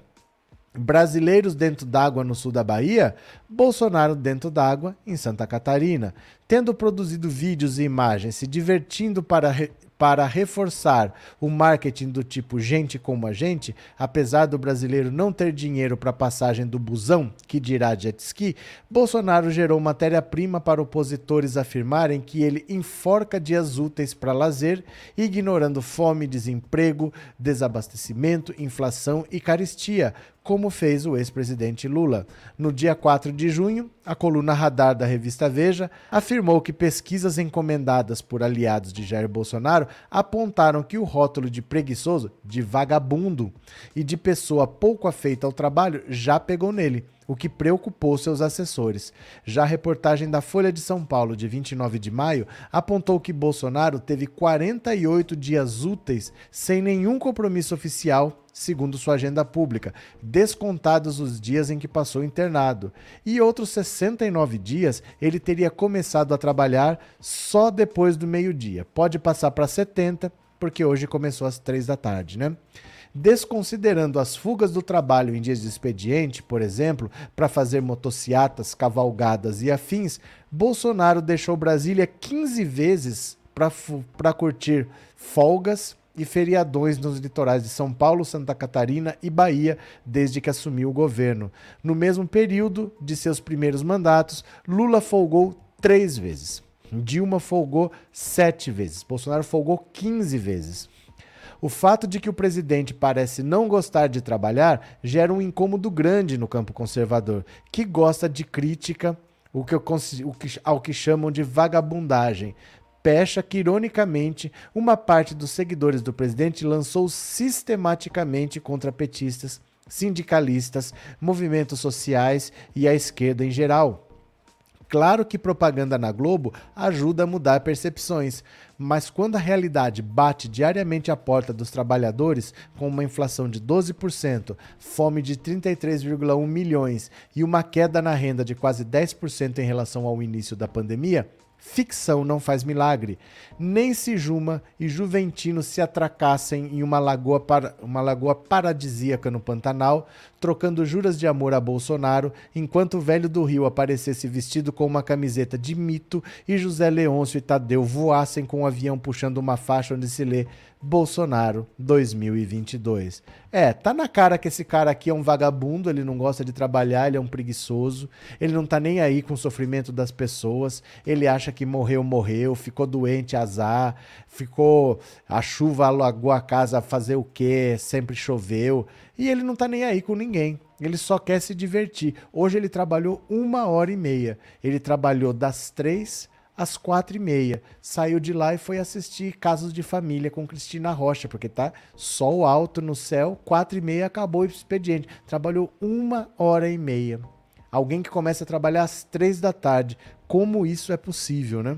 Mas é o presidente que temos para hoje. As pessoas de Brumadinho estão aguardando até hoje a indenização do desastre por parte do desgoverno Bolsonaro, José Marcos. A Caixa não encontra substituto, um pior que o outro, que nojo. A nova presidente da Caixa afastou seis da direção, né? Aqui no norte de Minas, divisa com Bahia, Lula 70%. Valeu, Odair. Cadê Otávio? Bem feito para quem votou nessa desgraça. Quem sabe que agora pesquisa seu candidato e procura saber se é verdade seu comentário nas redes sociais. Fechou, Otávio? Marta, o professor está sempre buscando melhorar tudo no canal. Valeu, Marta. Obrigado pelas palavras. Só vai morrer os veim e daí não não sou coveiro, é só uma chuvinha. José Iva, ele falou isso tudo mesmo. Cadê? Edivan, Bolsonaro fez do brasileiro um microempresários, todos têm um Pix. Valeu. Ah, essa aqui eu acabei de ler do José Ivo. Fechou? Deixa eu pegar mais uma aqui para vocês, ó. Aqui tá o problema do Bolsonaro. Aqui pode vir um problema real. Sidney Ribeiro, obrigado pelo super sticker e obrigado por ser membro do canal. Ah, não, você não é membro, mas por que não se torna membro? Por que não se torna membro? Obrigado, Sidney. Obrigado pelo super sticker. Quem quiser, pode dar assinaturas de presente. Quando você clica para mandar super chat, super sticker, você pode comprar assinaturas. O YouTube vai sortear e alguém pode se tornar membro do canal por um mês. Se você quiser ajudar os colegas a serem membros do canal, às vezes a pessoa quer ser membro e não tem condição, uma possibilidade é dar uma assinatura de presente. Então você clica ali no dinheirinho, vai aparecer super chat, super sticker, assinatura assinatura de presente. Você pode comprar assinaturas. Quem sorteia não sou eu, quem sorteia é o YouTube automaticamente, tá? Dá uma olhada nisso aqui, porque o plano do Bolsonaro dá certo. Esse auxílio Pix caminhoneiro, o auxílio Brasil de 600 reais, para dar certo ele vai ter que gastar. Só que o bicho tá pegando para ele. Dá uma olhada aqui. Ministério Público pede que o Tribunal de Contas da União proíba o governo Bolsonaro de furar o teto de gastos. Ó, vai tudo por água abaixo. Se o Ministério Público conseguir proibir o Bolsonaro de furar o teto de gastos, já era. Todos os planos vão por água abaixo. Ó, o Ministério Público, junto ao Tribunal de Contas da União, pediu nessa segunda-feira que o tribunal proíba o governo federal de furar o teto de gastos. Na semana passada, o Senado aprovou uma proposta que permite que Jair Bolsonaro, pré-candidato à reeleição, gaste 41 bilhões e burle a regra fiscal do teto de gastos imposta pela Constituição. O texto deve ser votado na Câmara nesta semana. Se a solicitação do subprocurador-geral Lucas Rocha Furtado for atendida pela Corte, a proposta do governo será inviabilizada. O texto referendado pelos senadores na quinta-feira autoriza que o governo turbine programas sociais e gaste ao todo 41,25 bilhões de reais a três meses das eleições. Excepcionalmente, esse valor não seguirá a lei eleitoral a lei de responsabilidade fiscal e nem o teto de gastos. Para o subprocurador-geral Lucas Rocha Furtado, o projeto é flagrantemente inconstitucional e acrescentou: a decretação de estado de emergência não seria apenas um subterfúgio para se esquivar das amarras da lei eleitoral? A meu ver, sim. Os interesses políticos e a iminência das novas leis não não podem preponderar sobre as regras fiscais brasileiras diante do risco de desarmonia entre os poderes e dos riscos negativos para a economia brasileira, escreveu Furtado. Então, ó, esse cara aqui, qual que é o nome dele? Cadê? Lucas Rocha Furtado. Esse cara tá pegando no pé de todo mundo. Ele é do Tribunal de Contas da União e ele começa a olhar com lupa se você está respeitando as regras ou não. Foi ele que tá, começou a cobrar do Sérgio Moro o contrato com aquela empresa norte-americana de consultoria que o Moro foi trabalhar nos Estados Unidos, ficou menos de um ano lá e voltou com vários milhões no bolso. Ele que está processando o Sérgio Moro. E agora ele está dizendo que o Bolsonaro está fazendo é inconstitucional, que ele está querendo burlar a lei eleitoral gastando mais do que a lei permite, né? Que não faz sentido você dizer que o Brasil está em estado de calamidade pública, em estado de emergência, que ele está apenas querendo gastar mais do que deve, deixando a bomba para outro governo pagar. Vamos ver no que vai dar. Mas o Ministério Público está pedindo para o Tribunal de Contas proibir o Bolsonaro de gastar esses 40 bilhões. Vamos ver no que dá, né? Sidney, que bom se der, volte novamente, seja bem-vindo novamente. Opa! É, parabéns, Silvania, a todos os participantes do Zap. Pronto. Bolsonaro pagando por seus crimes, assim espero. Continuemos.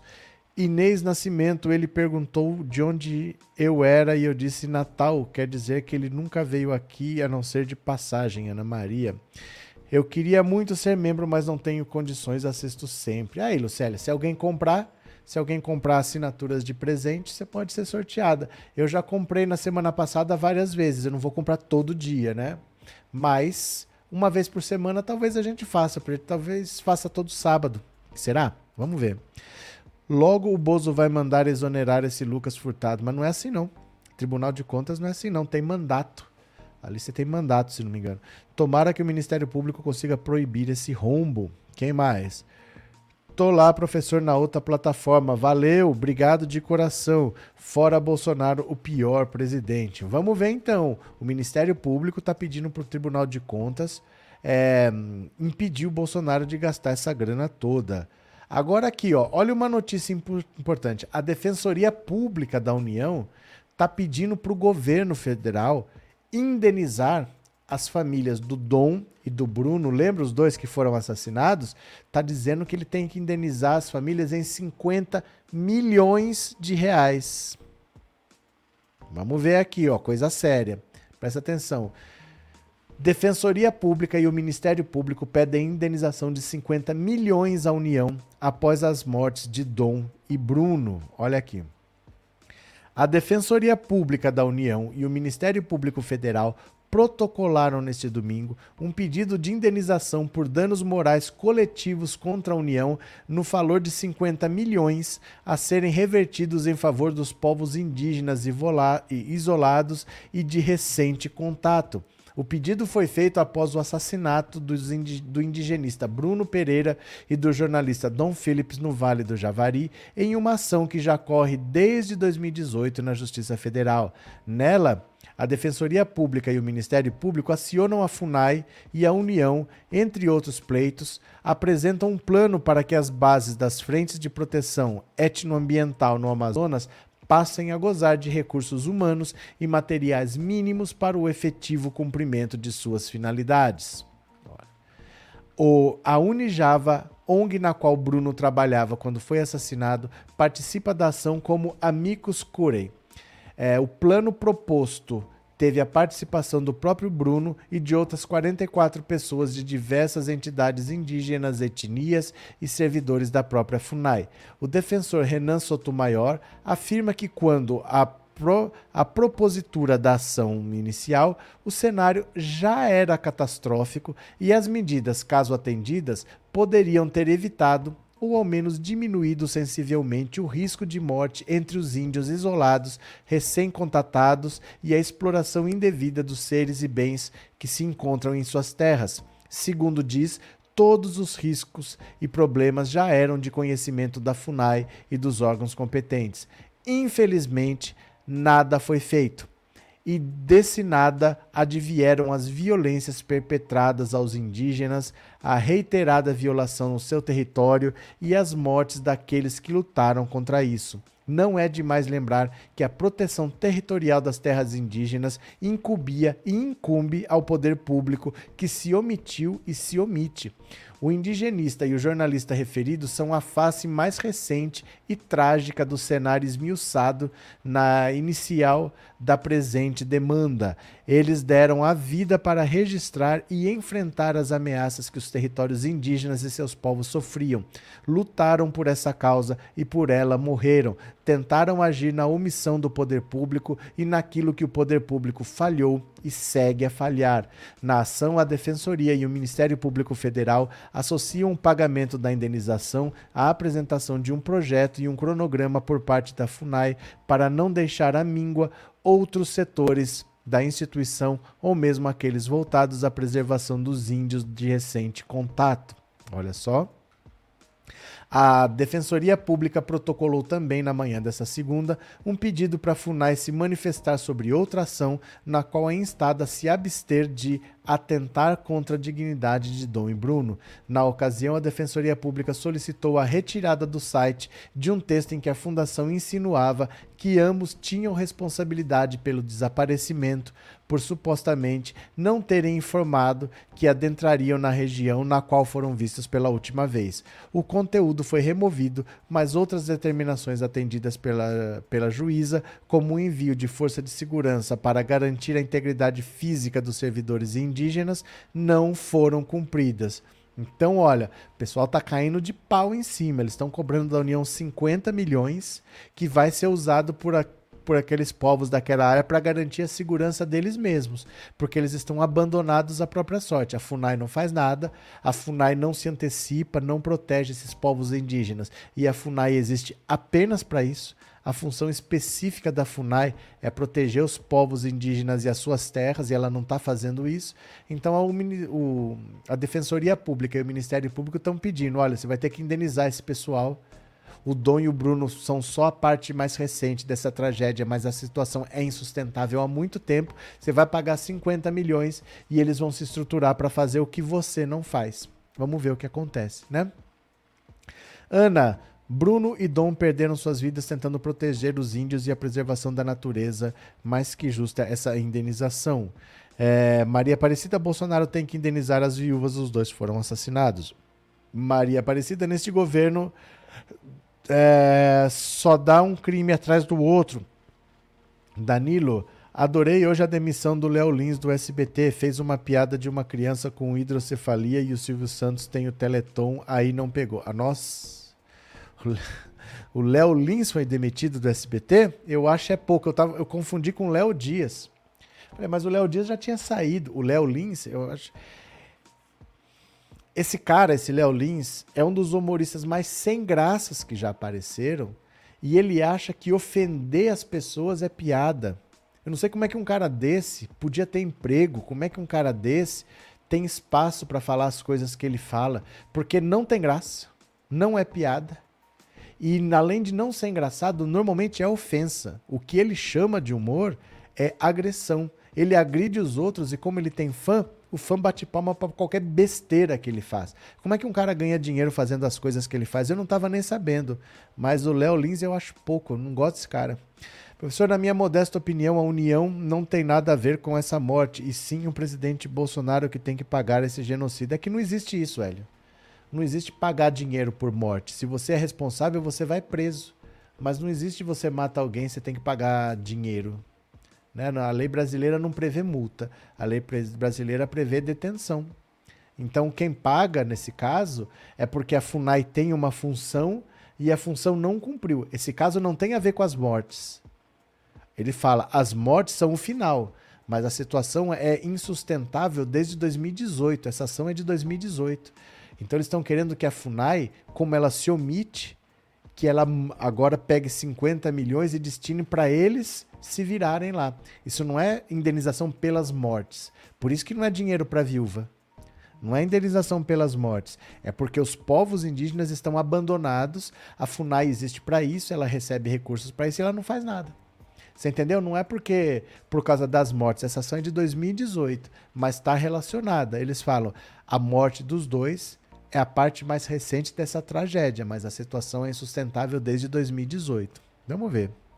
É, João de Brida, o Brasil está com uma gestão invertida, instituições, órgãos, ministérios, tudo parece desconstruir objetivos para os quais foram criados Renata Rodrigues, mas o Bolsonaro sempre falou que ele vinha para destruir. Ele nunca falou que ele vinha para construir nada, né? É mesmo esses novos humoristas são de arrepiar, gente nojenta que falta faz humor do Chico Anísio. É que assim, o humor ele pode ser de bom gosto, pode ser um humor de mau gosto, mas o básico é ser engraçado. Esse pessoal nem engraçado consegue ser. Além de não ser engraçados, a maioria é desrespeitoso. Esse Léo Lins, ele não é só sem graça. Ele é grosseiro, ofensivo e ele acha que isso é humor. Nem humor é. Mas o básico, ele não consegue ser engraçado. Eu nunca ri de nada que ele falou. E ele é muito grosseiro, eu acho pouco que ele perca o emprego, né? Dom e Bruno são os Chico Mendes atuais, verdadeiros mártires. Pronto. Deixa eu pegar mais uma aqui para vocês, ó. Pronto. É, cadê? Ó, sabe o que que as que as Forças Armadas ganharam se associando ao Bolsonaro? Você sabe o que, que sobrou para eles que estão ali dando trela para o Bolsonaro que fala de golpe, que fala de urna eletrônica? Sabe o que, que sobrou para eles? Descrédito.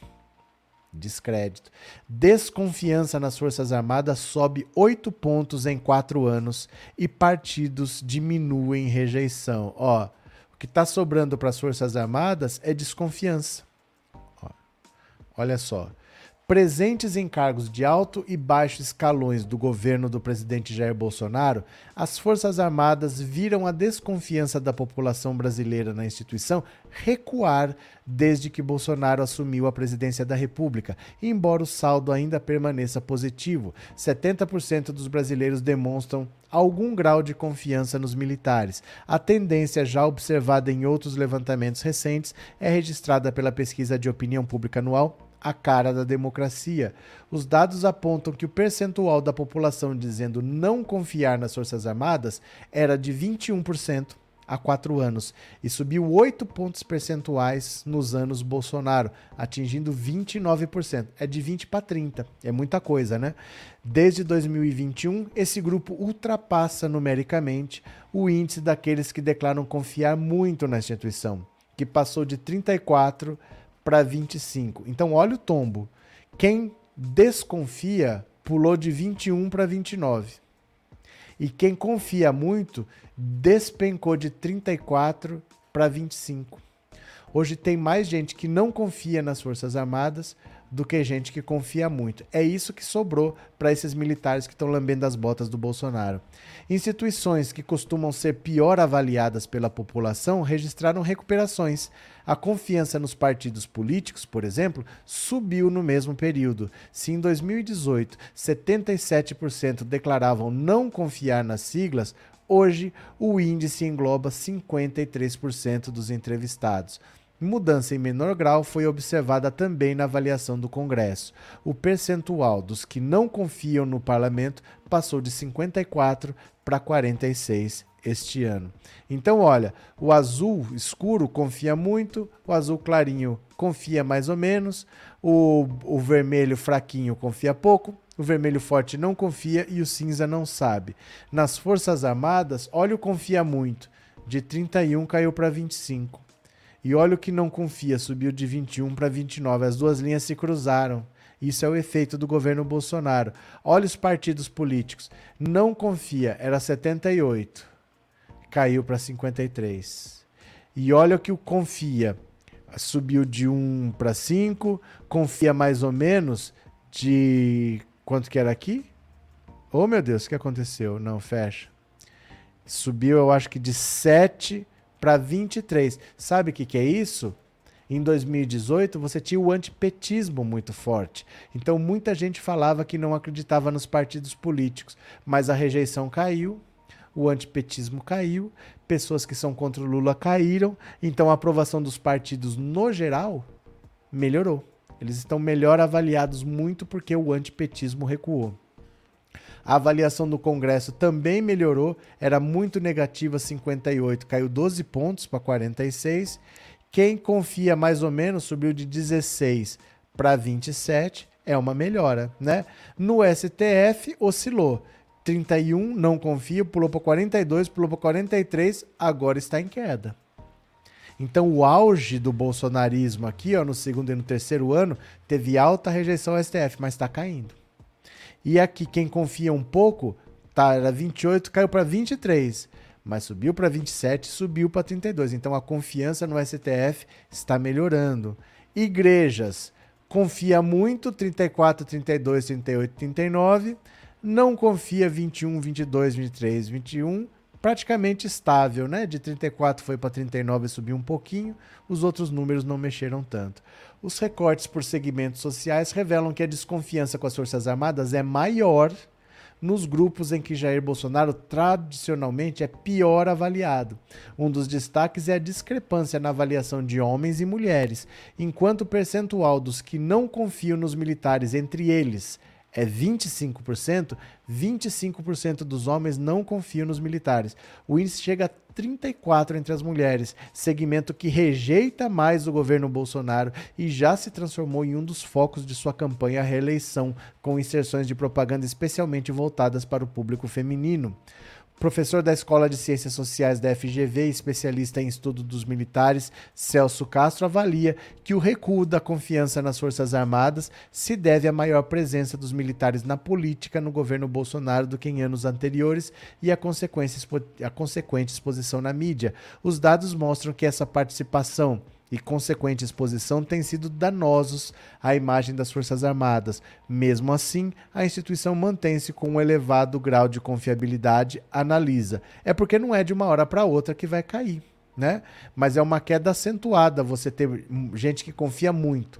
Em quatro anos cair de 31 para 25 e gente que não confia subir de 21 para 29. Então você tinha, ó, 31 a 21, confia, não confia, 10 pontos de vantagem para o Confia. Inverteu. Agora estão 4 pontos de desvantagem para o Confia. Tá, era vantagem, passou para desvantagem. É uma coisa muito significativa, né? As Forças Armadas só estão perdendo com isso. Os militares em si que estão trabalhando, eles são 8 mil, eles estão ganhando dinheiro. Mas a instituição das Forças Armadas estão perdendo com essa associação com o Bolsonaro, né? Cadê quem mais? Agora é Lula presidente, Bozo é ruim, fraco, igual arroz, Quirela, é de carcereiro. Valeu, Elias. É... Professor, os candidatos que devem ir para Marte sem volta, o Marcos Pontes, a família e esse generalecos do Cubo, de Cubo, é, que só faz atrapalhar o Brasil. O que são generalecos de Cubo? O que quer dizer isso? Otávio, nós brasileiros não podemos condenar nossos militares. Temos muitos militares que estão contra esse presidente genocida, mas não pode falar nada. Mas não adianta você não falar nada e você passar pano. Porque você precisa se posicionar. A vida é assim, a gente corre risco. A gente encara desafios e a gente tenta vencer. A gente não pode, ah, eu não posso falar nada e tudo bem. Senão, se eles botam uma ditadura militar, a maioria é contra, mas não fala nada e vamos ter ditadura. Então, nós temos que encarar. Senão, vai sofrer essa degradação da imagem. As pessoas não estão aceitando o posicionamento das Forças Armadas. O Braga Neto é um cara truculento. Ah, a maioria não pode falar nada. Vão sofrer desgaste. Não tem o que fazer. Agora a gente não pode falar nada porque ou estão falando besteira ou estão mudos. Azar, vai sofrer desgaste na avaliação. Infelizmente é assim, né? É... Se o Bozo se o Bozo, como soldado, não conseguiu explodir o quartel, como presidente, ele detonou a credibilidade das Forças Armadas. Demétrio. Ah, a Aline comprou. Ô, Aline, você deu de presente assinaturas? Parabéns aos novos membros que ganharam da Aline. É uma pena que para mim não apareça, porque eu não vejo quando isso acontece. Ainda bem que vocês vão avisando, viu? Obrigado, Silvani. Obrigado a Aline que, que deu de presente assinaturas. Foram quantas? Foram cinco? Foram dez? Foram vinte? Obrigado, viu? Ah, pronto, esse aqui do Josias eu já li. Acabou, pronto. Então eu vou aproveitar agora e vou ler as mensagens do Pix. Se você mandou mensagem do Pix, eu vou ler agora. Então vamos lá, mensagens do Pix.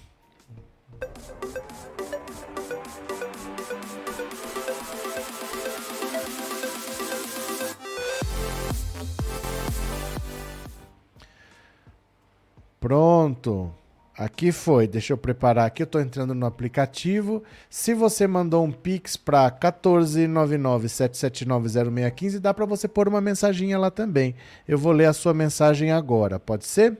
Então vamos lá, olha. É, Vitória Guimarães Moraes, obrigado pelo seu Pix, obrigado pela sua contribuição. Isaltino Miguel da Silva, obrigado também pela sua é, contribuição, obrigado pelo apoio. César Luiz Previdente, obrigado também, César, obrigado de coração. Francisca das Chagas Pereira de Andrade, obrigado pelo seu Pix. Adão Pereira dos Seis, obrigado pela contribuição, obrigado pelo apoio. Gente, vocês podem mandar uma mensagem. Quando vocês fazem o Pix, tem lá adicionar informações. Você pode escrever uma mensagenzinha, porque essa mensagem chega aqui e eu leio, tá? Eu vou pedir para vocês, deixa eu pegar aqui. Nós vamos agora para o canal Olha Isso para fazer o resumo do dia. Então eu vou mandar o link para vocês, tá? Nós vamos lá fazer uma live de 10 minutos fazendo um resumo dessas notícias todas que vocês estão vendo aqui. Tem gente que não tem tempo para ver uma live de duas horas, mas fica uma opção mais curtinha de 10 minutos. Tá aqui, ó. Tô mandando o link para vocês. Vocês cliquem nesse link que nós vamos para lá agora, ó. Clica aí, dois minutos a gente começa a live lá. Pode ser? Posso contar com vocês? Vamos ficar mais 10 minutos juntinho. Eu vou passar por essas notícias todas bem rapidinho para deixar um resumo. Pode ser? Obrigado por tudo, gente. Boa noite. Obrigado pela colaboração. Vamos lá pro canal. Olha isso, ver o resumo do dia. Bora? Vocês vêm comigo? Beijos.